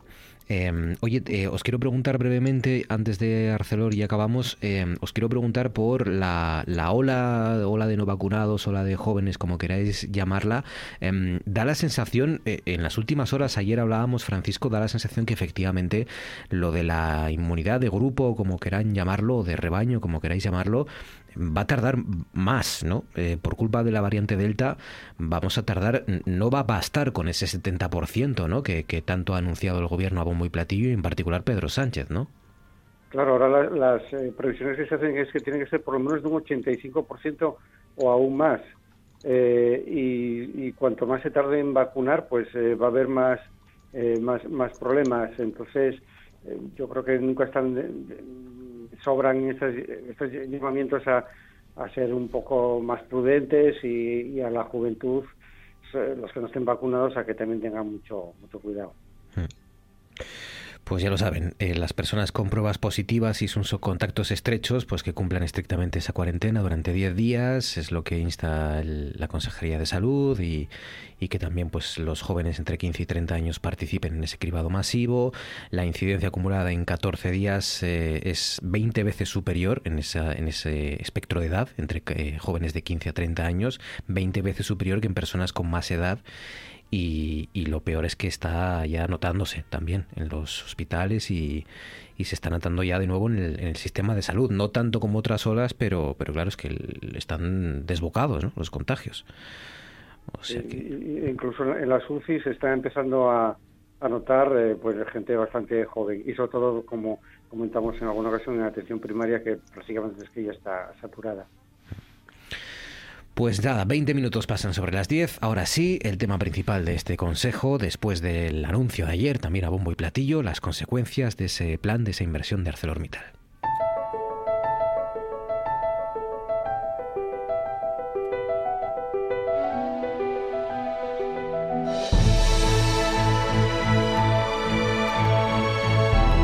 Esto es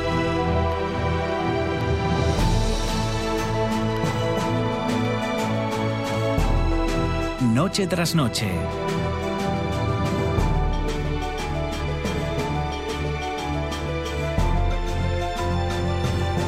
Con Marcos Vega.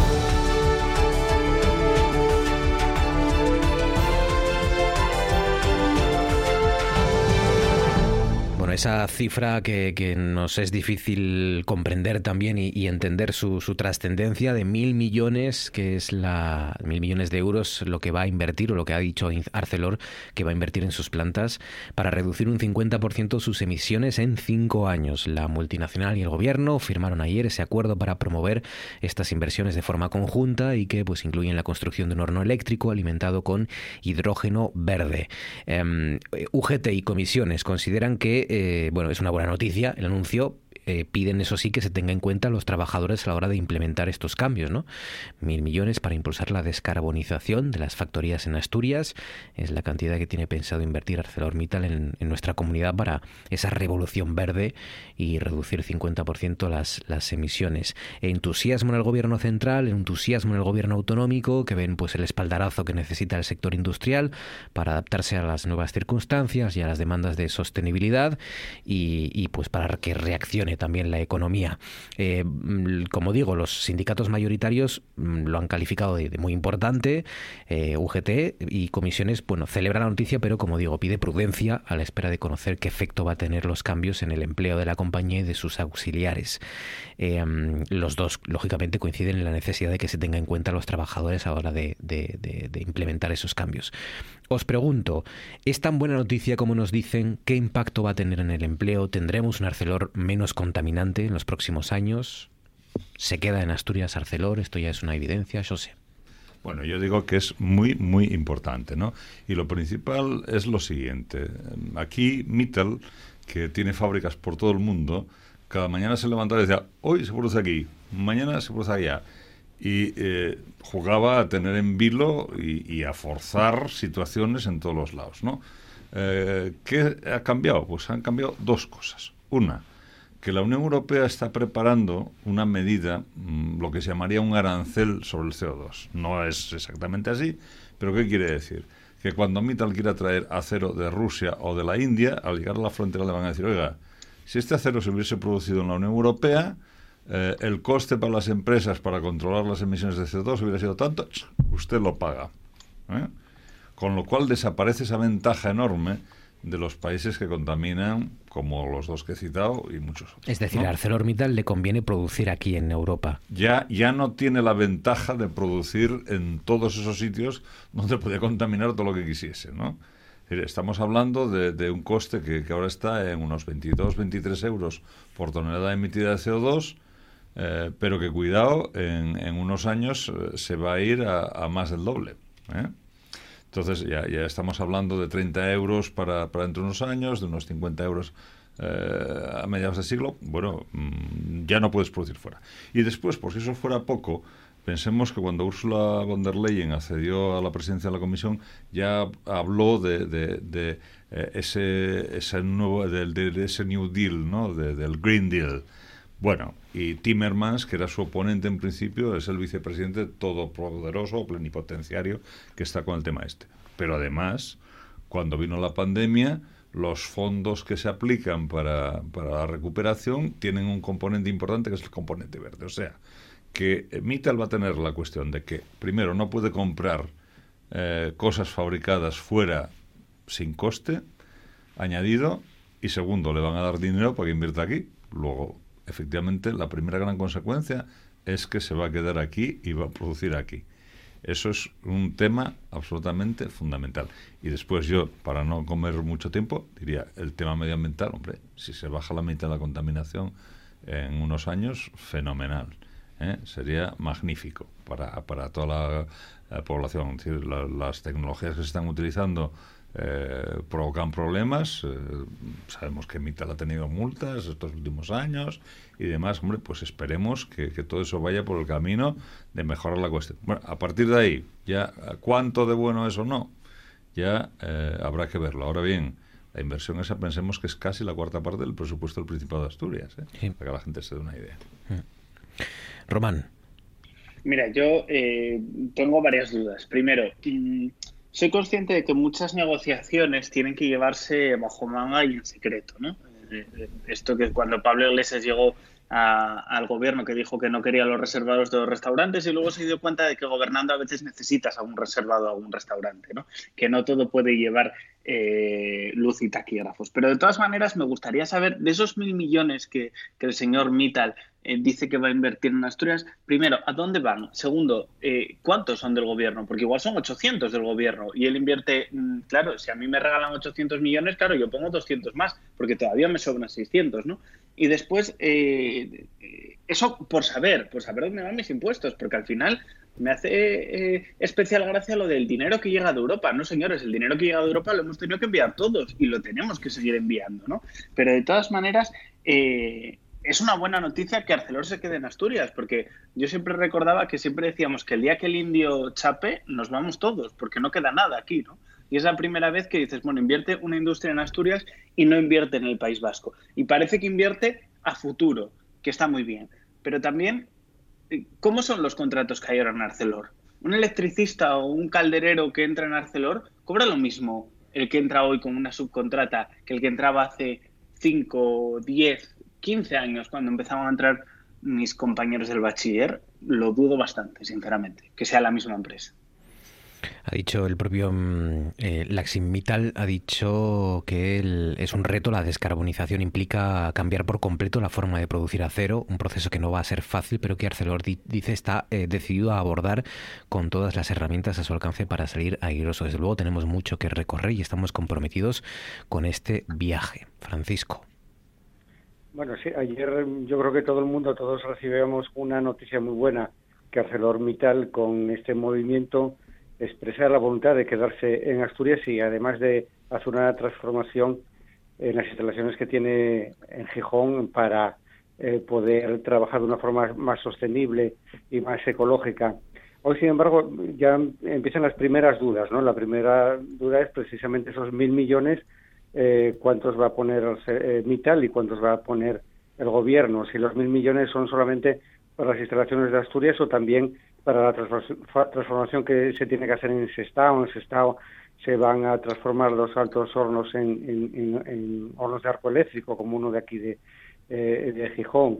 Eh, ese hidrógeno verde que parece ser que va a alimentar eh, a, las instalaciones, pues eh, ya se empieza a publicar que probablemente o con toda probabilidad eh, no, no se produzca en Asturias, sino que se produzca en unas grandes instalaciones en Castilla y León con paneles solares y después con una especie de tuberías que lo trasladen hasta, hasta Asturias. Y la mayor pregunta quizás sea por el empleo. En este momento eh, ArcelorMittal tiene algo así como 5.000 empleados, sin contar a las industrias auxiliares y bueno todo lo que se mueve eh, alrededor. Y parece ser que los eh, responsables de aquí de Arcelor en, en España reconocieron a las centrales sindicales ayer mismo que iba a haber una reducción de la, de la producción, porque el horno este de arco eléctrico no parece que no puede producir tanto como en los hornos altos que hay en la actualidad. Entonces, si esa reducción de la producción va a traducirse en una reducción también del empleo, eh, el empleo que, que, que, se va a producir seguramente será, será nuevo, porque la forma de producción es nueva, si va a haber formación, eh, si esa mano de obra va a estar eh, disponible. Entonces, bueno, pues ahora vienen todas las preguntas y, bueno, yo espero que muchas de ellas sean ah, respondidas de forma eh, afirmativa, pero bueno, yo hoy la verdad es que tengo muchas más dudas que ayer. Bueno, son, son muchas dudas, todas las tenemos. La primera y fundamental es sobre la tecnología, ¿no? Hasta donde yo sé, la tecnología que se va a aplicar, no sé si habrá que generarla todavía, ¿eh? porque eh, el instituto que hay en Puerto Llano ahora está involucrándose en todos los proyectos, pero hasta hace muy poco las cosas que traslucía no eran de, ese tenor, ¿no? Es un tema complejo, delicado y que, y que va a exigir mucho esfuerzo y que habrá que clarificar efectivamente todos esos extremos. Pero yo me quedo con la cuestión fundamental, ¿no? Que es que en el momento en que se anclen ahí esas inversiones, eh, pues tenemos unos cuantos años y tenemos un, escenario bastante distinto. Aquí la gente no se ha dado cuenta de lo que debemos al señor Colunga cuando fue director general aquí en Asturias ¿eh? y que se mantuvieron las inversiones en Asturias. Porque había gente que estaba por apostar eh, con un órdago a la grande y lo iba a perder. La verdad es que las cifras de, Arcelor marean. ¿eh? ¿eh? en Asturias tiene unos 5.500 trabajadores, luego tiene 11 plantas industriales en Asturias, Aragón, Navarra, País Vasco, Valencia y Madrid. Eh, en todo el país son unas 8.000 personas las que trabajan en Arcelor. Y, bueno, claro, y, es creo que un 2% o algo así de, nuestro Producto Interior Bruto, de alguna manera, ¿no? En, lo que siempre se decía, de que si, si, si Arcelor estornuda, Asturias se resfría, se, se resfría, ¿no? De alguna manera. Pues, pues sí, eh, son... yo también lo que voy a decir es que a lo mejor estamos también en posición de, exigir, entre comillas, a ArcelorMittal que sea generoso, también entre comillas, en la eh, inversión que va a hacer en Asturias, porque las consultoras dicen que para este año Arcelor va a ser el grupo de IBEX 35 que va a tener unas mejores, eh, unos mejores resultados, hablan de 7.000 millones de, ganancias para, para este año. Entonces, bueno, pues eh, ya que van a tener estas ganancias, pues que las inviertan de una forma adecuada también. Pues sí, eh, veremos a ver eh, si resolvemos muchas de esas cuestiones y esto del hidrógeno verde que suena pues una ciencia ficción, ¿no? Que de alguna manera, pero pero que está ahí y hay que y es el futuro, seguramente el presente en muchos casos. Hasta aquí nuestro consejo de actualidad José Alba, Román García, Francisco Javier Fernández. Cuidaos mucho, compañeros, y gracias como siempre, ha sido un placer. Gracias. Encantados. Gracias, Marcos. igualmente. Con esta música se enamoraron tus padres, de verdad. Te espero mañana, no faltes.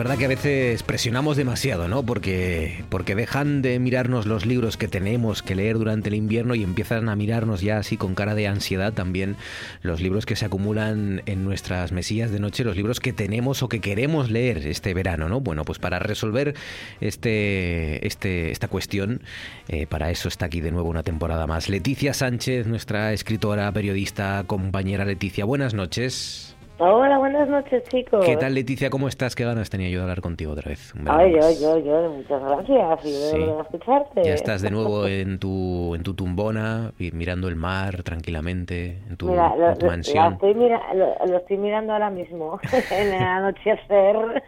sí, sí, aquí si estoy. es que, si es que ya... ya... estoy instalada en el verano. A mí ya me relaja hablar contigo ya, porque te imagino así desde tu mansión, ¿verdad? Con una... Bueno, mansión, mansión, no nos pasemos. Con un daiquiri y estas cosas y, y, un abanico gigantesco y estas cosas. Pero... Ay, qué imaginación más viva, cómo me gusta.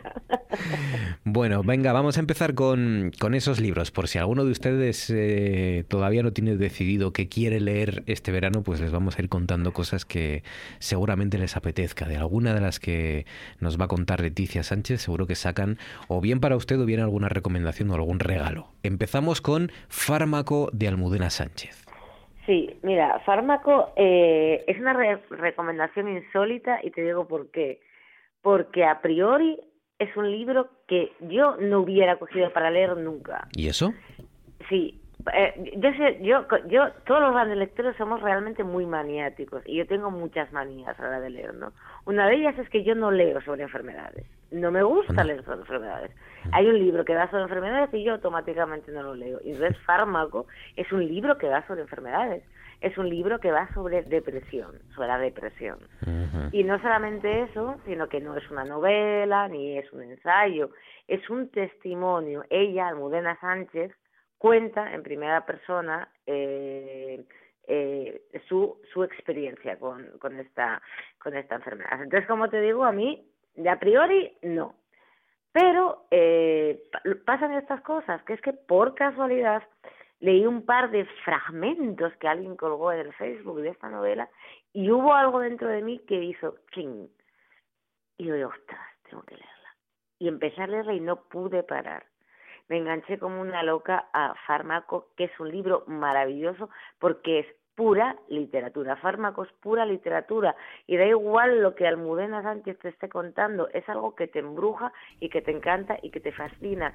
Pero es que además, o sea, además de contarte una historia fascinante, además te adentra, es cierto, te adentra en, en, en, en el horror que es esa enfermedad, que es la depresión, tan incomprendida muchas veces y no solamente eso, sino que aparte de, de, de, tal, ella penetra en su propia enfermedad, en ella misma, ¿entiendes? No hace algo general de la depresión, sino que nos cuenta su, su experiencia, ya te digo, con muchísima literatura, con muchísimas historias, con mucho humor, aunque Qué parezca bueno. que no. Yo hubo momentos en los que, o sea, era todo tan disparatado, y ya se daba cuenta que era todo tan disparatado que, que, que, que yo me reí muchísimo, eh, disfruté muchísimo de, de este libro y yo creo que que claro cuando dices por eso digo un libro a priori que digo un testimonio sobre la depresión ostras no fármaco es todo lo contrario a lo que tú puedas pensar que es esto y a la vez es un testimonio sobre la depresión ¿no? Qué bueno. por eso lo, lo recomiendo encarecidamente O, o sea, que eh, es, digamos, autoficción. Ella cuenta su experiencia y, y- y lo traslada al, al- o crea un personaje.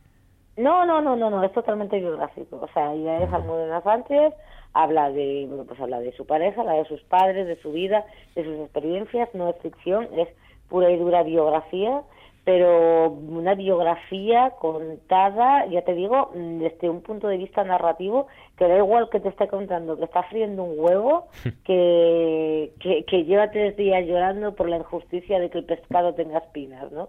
Eh, es así. O, o hay, hay un capítulo, esto puede parecer horrible contado como voy a contar, pero hay un capítulo en el que cuenta cómo ella intenta suicidarse por primera vez. Y es un capítulo, lo juro por Dios, en el que te acabas riendo. Y riendo mucho. Porque eh, es, es, no voy a contar la forma, pero es, o sea, es, ella está absolutamente desesperada y absolutamente loca y intenta hacer una serie de cosas que además son infructuosas. Y dice, coño, pero ¿cuánto cuesta suicidarse?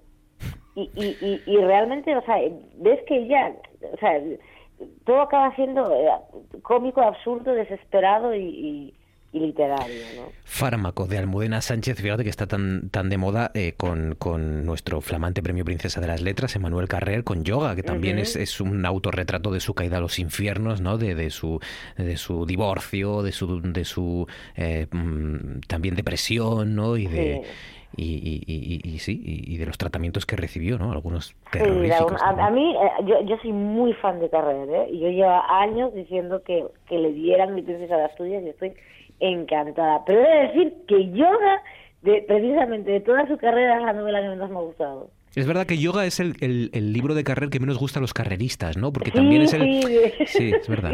Es verdad, porque Sí, también es me el que... más fármaco, te diré. Eh, sí, sí, no, sí. no, no, no es una bajada, a los, no es, no es ese carrer, mm, carrer, carrer puro, ese Claro. carrer oscuro, ese carrer que te lleva, que te lleva a, a unos infiernos. No, es otro tipo de carrer. Entonces, Mm. a ver, yo digamos que lo juzgo. mm, ¿Está mal el libro? Hombre, pues probablemente no. Lo que pasa es que yo esperaba otra cosa. Claro, Esto es como si como si tú invitas eh, a cenar a tu casa a uno de los mejores pasteleros del mundo, ¿no? Entonces, claro, tú lo que esperas que esperas que te traiga el postre hecho por él, pero coge y te trae unos entrantes, unos quesos deliciosos. Hombre, los quesos están bien, pero coño, tú querías el postre. Más o menos es una cosa. Me encanta, así. sí, sí. Pues ya lo saben, quédense con Fármaco de Almudena Sánchez, que, que pinta, este me lo guardo. Eh, el siguiente es eh, La acústica de los iglús. No, este es de, este es de, perdona, este es de la misma autora. de- de la, misma autora que también sí. lo recomiendo. La, detective miope de Rosa Rivas, la detective miope de Rosa Rivas. Efectivamente, además, eh, a mí el verano, yo en el verano siempre aprovecho para hacer dos cosas. Una es releer y otra es eh, leer algún tipo de novela negra. ¿no? O sea, siempre hay un momento en el verano en que encuentro en que encuentro un momento para hacer esas dos cosas. Es como algo inalterable. Yo os contaré eh, para la próxima los libros que estoy leyendo, pero de momento... Ah, sí, sí, me eh, gusta también. Sí, sí.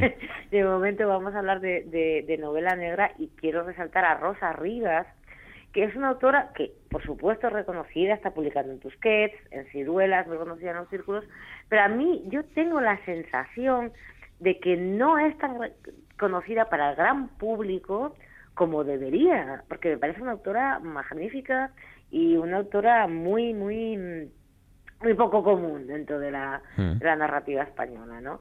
Eh, ella tiene eh, tres series, eh, de- tres sagas.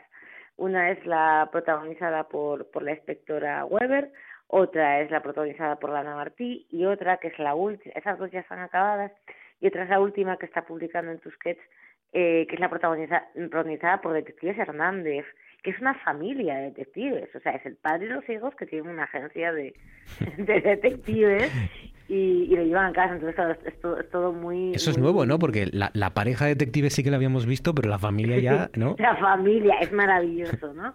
Eh, y, y de momento tiene dos, eh, un asunto, un asunto demasiado familiar y los buenos hijos. Y va a haber un tercero. Te quiero decir, yo he leído los dos y sé que va a haber un tercero. No sé si habrá un cuarto, pero va a haber un tercero.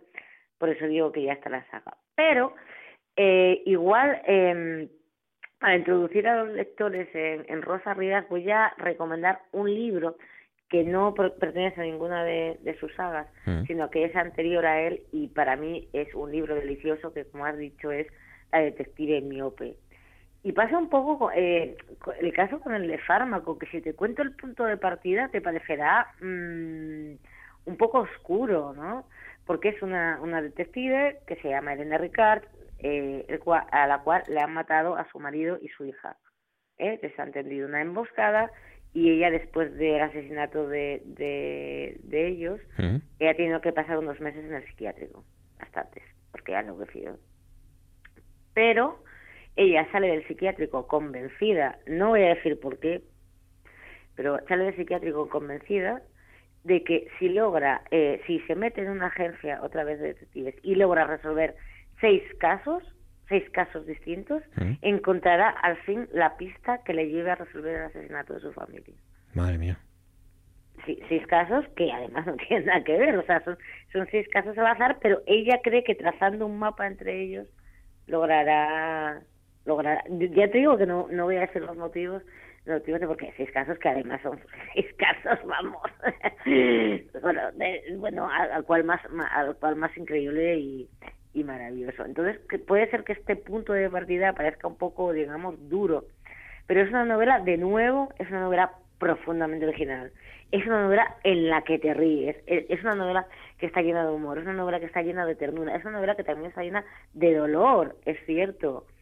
Pero es eh, está contado con un punto de vista, con un punto de vista esta detective miope, que es un poco de vista un poco borroso y a la vez es un punto de vista frío, es un punto de vista tierno y, y, y es una novela que es que te sientas a leer y estás encantado y no te quieres levantar. Y cuando llegas a casa dices, ay, qué bien que llegue a casa que puedo seguir leyendo un poco más. Qué bueno. ¿Eh? Esos Eh, son los sí, libros que buscamos, sí, sí, claro, por el verano. Sí, sí, que te hagan llegar de- a casa, estar deseando llegar a casa para seguir leyendo, ¿no? Eso, es eso. sí. La detective miope de Rosa Rivas. Esa es una y la otra es Fármaco de Almudena Sánchez. Me estaba acordando, te estaba escuchando lo de que no te gusta leer sobre enfermedades. Yo, yo recuerdo un libro, eh, Leticia, que, somaticé hasta tal punto, esto me da un poco de vergüenza reconocerlo, pero, pero acabé yendo al médico. Eh, porque Claro, era, lo que eh, mí. Sí, sí, era un, era un libro eh, de- sobre un neurólogo. El libro es magnífico, es, se titula Ante todo, no hagas daño. Eh, y, y es, y, describía tan bien y de una forma tan gráfica las operaciones de, de cerebrales eh, y, y- cómo mm, eh, pues se, se arreglaban determinados eh, problemas de circulación y, y hasta qué punto era preciso el, el- el- el propio cirujano y el neurólogo y el eh, en fin y, y al final yo acabé somatizándolo y acabé teniendo que ir a que me examinaran porque yo a mí me empezó, me empezó a doler la cabeza no te digo más Sí, pero es lo que me pasa a mí, yo es que yo me lo paso mal, o sea, yo cuando leo sobre enfermedades enfermo un poco también. Sí, sí, sí, por eso digo que no. Yo empezaba a escuchar aquellas fuera. descripciones sobre las aneurismas y cómo arreglaban le- eh, los casos más complicados y, en fin, que, que bueno, que... y, ojo, el libro es magnífico, ¿eh? De- se llama Henry Marsh, el autor, y es Ante todo no hagas daño, pero yo, eh, a mí me... No sé por qué yo me obsesioné con esa cuestión. Pero bueno, eh, quédense con Fármaco de Almudena Sánchez y La detectiva miope de Rosa Rivas, las dos recomendaciones esta noche de Leticia Sánchez. Pues nada, a leer. Leticia, muchísimas gracias como siempre y bienvenida a un- una temporada más, compañera. vosotros. Un abrazo fuerte, gracias. Un abrazo. Jaén, 21 grados también y cielos despejados. Jerez. Cielos sin números, es- cielos sin nubes, fuerte viento y 21 grados de temperatura y en Málaga. En RPA. Noche tras noche.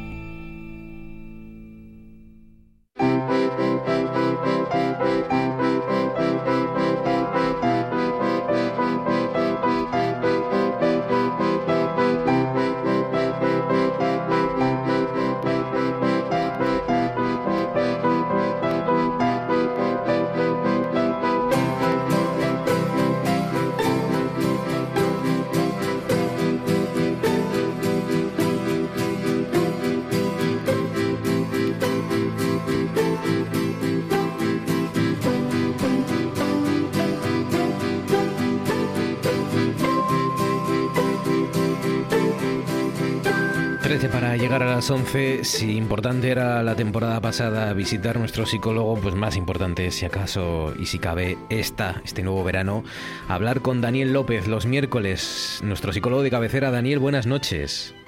Hola Marcos, buenas noches. Oye, fíjate, lo hice sin querer, ¿eh? pero estaba hablando con Leticia precisamente de, del poder que tiene nuestra mente a la hora de, de que nos empiece a doler la cabeza por estar leyendo cosas que tengan que ver con nuestro cerebro y estas cosas, ¿no? Esta, esta, esta capacidad que tenemos casi para hacernos enfermar sin querer. Claro, sí, vamos a ver, eh, no es, digamos, llevar el agua a mi terreno, pero es que eh, la mente, la mente es capaz de lo mejor y de lo peor. Sí, sí, No tenemos ni idea de lo que es capaz nuestra mente. es verdad. Nuestra mente es capaz de modificarnos nuestra percepción de un modo tan tan tremendo, eh, tanto a lo positivo como a lo negativo, Marcos. Es verdad. Como es verdad, para, para bien y para mal, ¿no? No, no, sabemos hasta dónde puede llegar.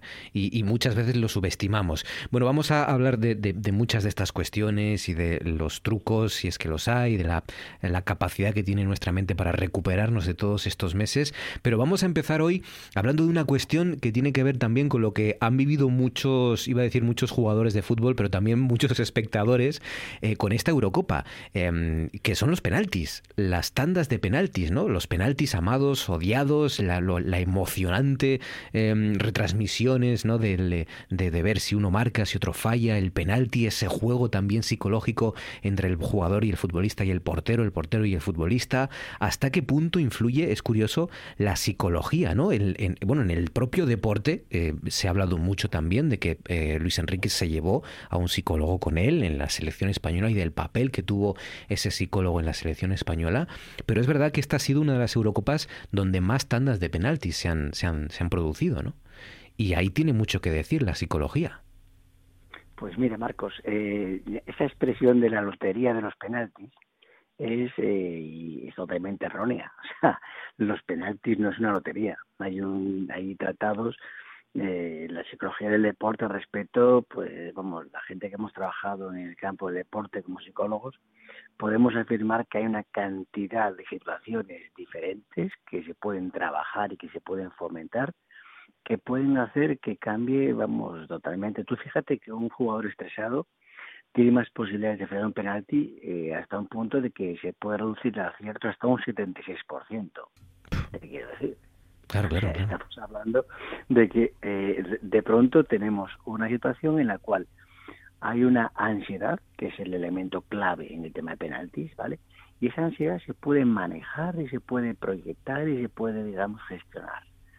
Hay muchas formas de gestionar esa ansiedad, pero fíjate, por ejemplo, no sé si eh, tanto la Copa América como la Copa, la Copa de, de Europa se han visto muchas actitudes que estaban todas basadas en estudios psicológicos. Quiero decirte, fíjate, situaciones, eh, partimos de que, por ejemplo, el portero argentino, eh, que ha parado varios penaltis, eh, en las zonas de penaltis, hacía algo que era algo muy, muy psicológico.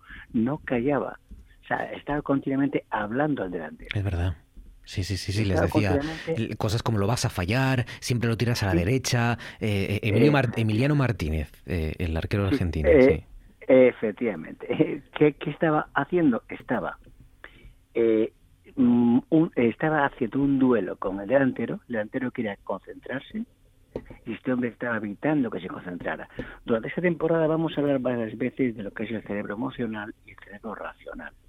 Eh, son dos, dos, de los tres cerebros que tenemos ¿no? y que funcionan. Bueno, mm, el gran problema de los penaltis está en el cerebro emocional, que es donde está el miedo, donde está la ansiedad. ¿no? Fíjate, mm, seis Fabregas, que tiró dos penaltis claves para España en las últimas ocasiones, Eurocopas. Si le ves tirando un penalti, ves que mantiene un diálogo consigo mismo. Está hablando consigo mismo. Puedes ver en YouTube y ver los penaltis de seis Fabregas y está hablando con sí mismo.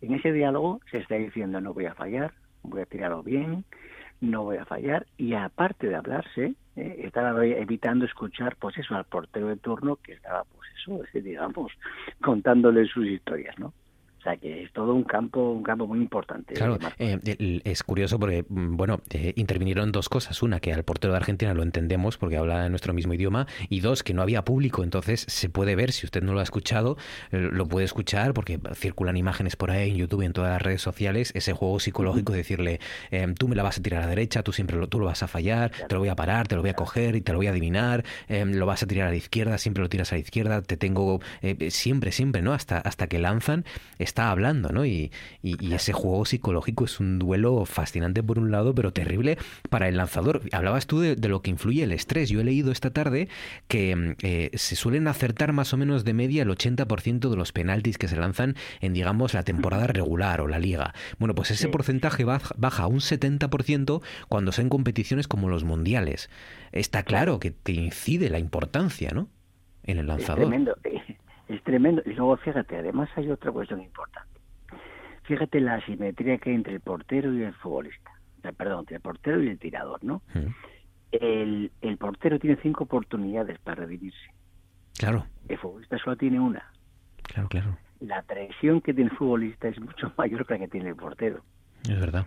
Entonces, en eso, en eso, pues evidentemente en esa asimetría, el portero que también tiene, digamos, su, su acervo psicológico detrás, su psicólogo detrás, ¿no? Pues trabaja una serie de cuestiones que son muy, son muy típicas. Tú fíjate que hay tres momentos claves a nivel psicológico en el penalti, ¿no? Uno es el tiempo de espera tras la prórroga. El árbitro mm, pita al final de la prórroga y hay que ir a los penaltis. El tiempo que pasa entre esa prórroga y el tiempo en el cual se va a punto de penalti es un tiempo crítico en el cual los psicólogos deportivos, en el caso de los Enrique, efectivamente hablabas de estado con este psicólogo, pues trabaja ese campo en el cual intenta aislarle, intenta aislarle, intenta saber rápidamente quiénes son los que van a tirar. Eso es importante. Son tres momentos claves. Uno es este, este otro momento es la espera. En el círculo central previo a los tiros, están todos juntos y sabe quién va a tirar, ¿vale? Y luego el tercero es el camino que debe recorrer el lanzador hasta el punto de penalti. Pero piensa que hay una serie de cuestiones que son muy importantes. Por ejemplo, si tras el pitido, eh, o sea, esperas un poco el tiempo, y esto se ha visto últimamente mucho más, pita al árbitro y no tira inmediatamente. ¿Por qué? Hay estudios que dicen que se incrementa el 80% de posibilidades frente 57 si tiras de manera inmediata. ¿Por qué? Ese tiempo de espera eh, hace que el portero se esté moviendo, pero a la vez esté ya, eh, digamos, entrando en tensión, porque espera que tú tiras. Cada segundo que pasa tú vas ganando, evidentemente, esa situación. Luego, el celebrar en tono efusivo, eh, digamos, eh, el gol, afecta negativamente al equipo contrario porque se llama contagio emocional. Hombre, efusivamente no quiere decir, no sé si habéis visto lo del Jerry Mina, este colombiano. Sí, que se ponía a bailar, ¿no? Sí, sí, vamos, eso llegó, llegamos, llegó a la vejación hasta el punto que era, luego cuando falló el penalti, Messi respondió como le tuvo que responder, ¿no? Quiero decirte, el estrés hace que a veces hagas cosas que realmente no quieres hacer. Ese ponerse a bailar ha sido una explosión emocional incontrolada provocada sobre todo por el estrés. es, eh, fascinante. Lo que tú decías antes, los mensajes del cuerpo a la mente. Mm. Hablabas antes de somatización. La somatización es bidireccional, va bien de la mente al cuerpo, que se llama somatización, o del cuerpo a la mente. O sea, tú cuando empiezas a decirte cosas, esos monólogos, esos pensamientos generadores de que vas a marcar gol, de que lo vas a tirar por la escuadra, de que... Porque claro, el gran problema es que en esa ansiedad, Marcos, el, el tirador se centra en el portero, no en los palos ni en el larguero, en el portero. Y el portero se empieza a mover y eso genera distorsión en el, en el, futbolista. Por eso los psicólogos insistimos, no puedes mirar al portero, tienes que mirar tu portería, mirar dónde vas a tirar y olvidarte del portero, porque si lo tiras como tú sabes tirar, el portero no va a parar. Claro, claro, sí, sí, eh, te estoy escuchando y estoy escuchando a mi entrenador. Yo, salvando las enormes, inmensas em, distancias que hay, yo recuerdo que tenía un entrenador que mm, me aconsejaba cuando tiraba los penaltis en balonmano que, que no, no me pusiera en la línea, en, ya sabéis que en, en, balonmano tienes que poner el pie delante de una línea que es la línea de 7 metros, ¿no? Es, no hay penaltis, son 7 metros.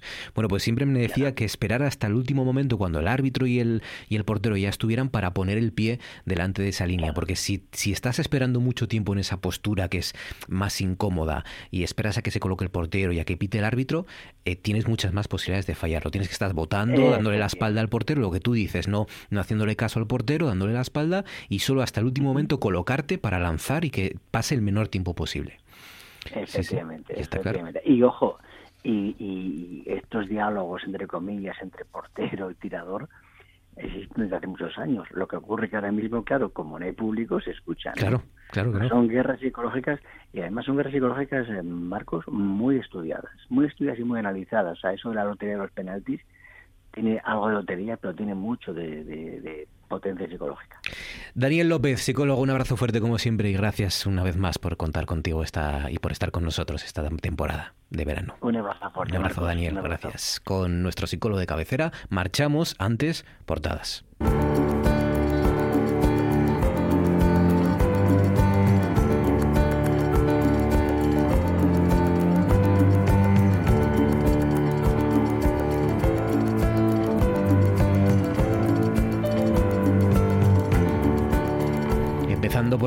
rtpa.es dice María Calvo promete construir una FADE independiente, dialogante y exigente. Calvo es la primera mujer en ostentar la presidencia de FADE desde su fundación en 1977. Dice la Nueva España en su edición digital, el Constitucional permite reclamar las multas del confinamiento pero no las pérdidas de los negocios. Dice Acelerón en la vacunación de los sexagenarios en Asturias, uno de cada cuatro ha completado la pauta la última semana. El comercio titula en su edición digital también dice las multas por saltarse el confinamiento en el aire tras la decisión del Constitucional. Los expertos creen que los hosteleros y otros dueños de negocios afectados por la medida no podrán reclamar patrimonialmente al Estado, dice vuelve el caos jurídico por los fallos contradictorios sobre el toque de queda. Y por último, la voz de Asturias dicen nuestros compañeros cerca de 20.000 sanciones en Asturias en el aire. La sentencia del Constitucional sobre el primer estado de alarma se hará pública en unos días y se comprobará si explicita si las multas puestas en ese periodo quedan anuladas. Dice, fallece una mujer de 63 años y los contagios diarios rozan los 600 en Asturias. Ah, incrementa el número de rastreadores y refuerza también Asturias la atención telefónica. Ahora sí, con las portadas, marchamos.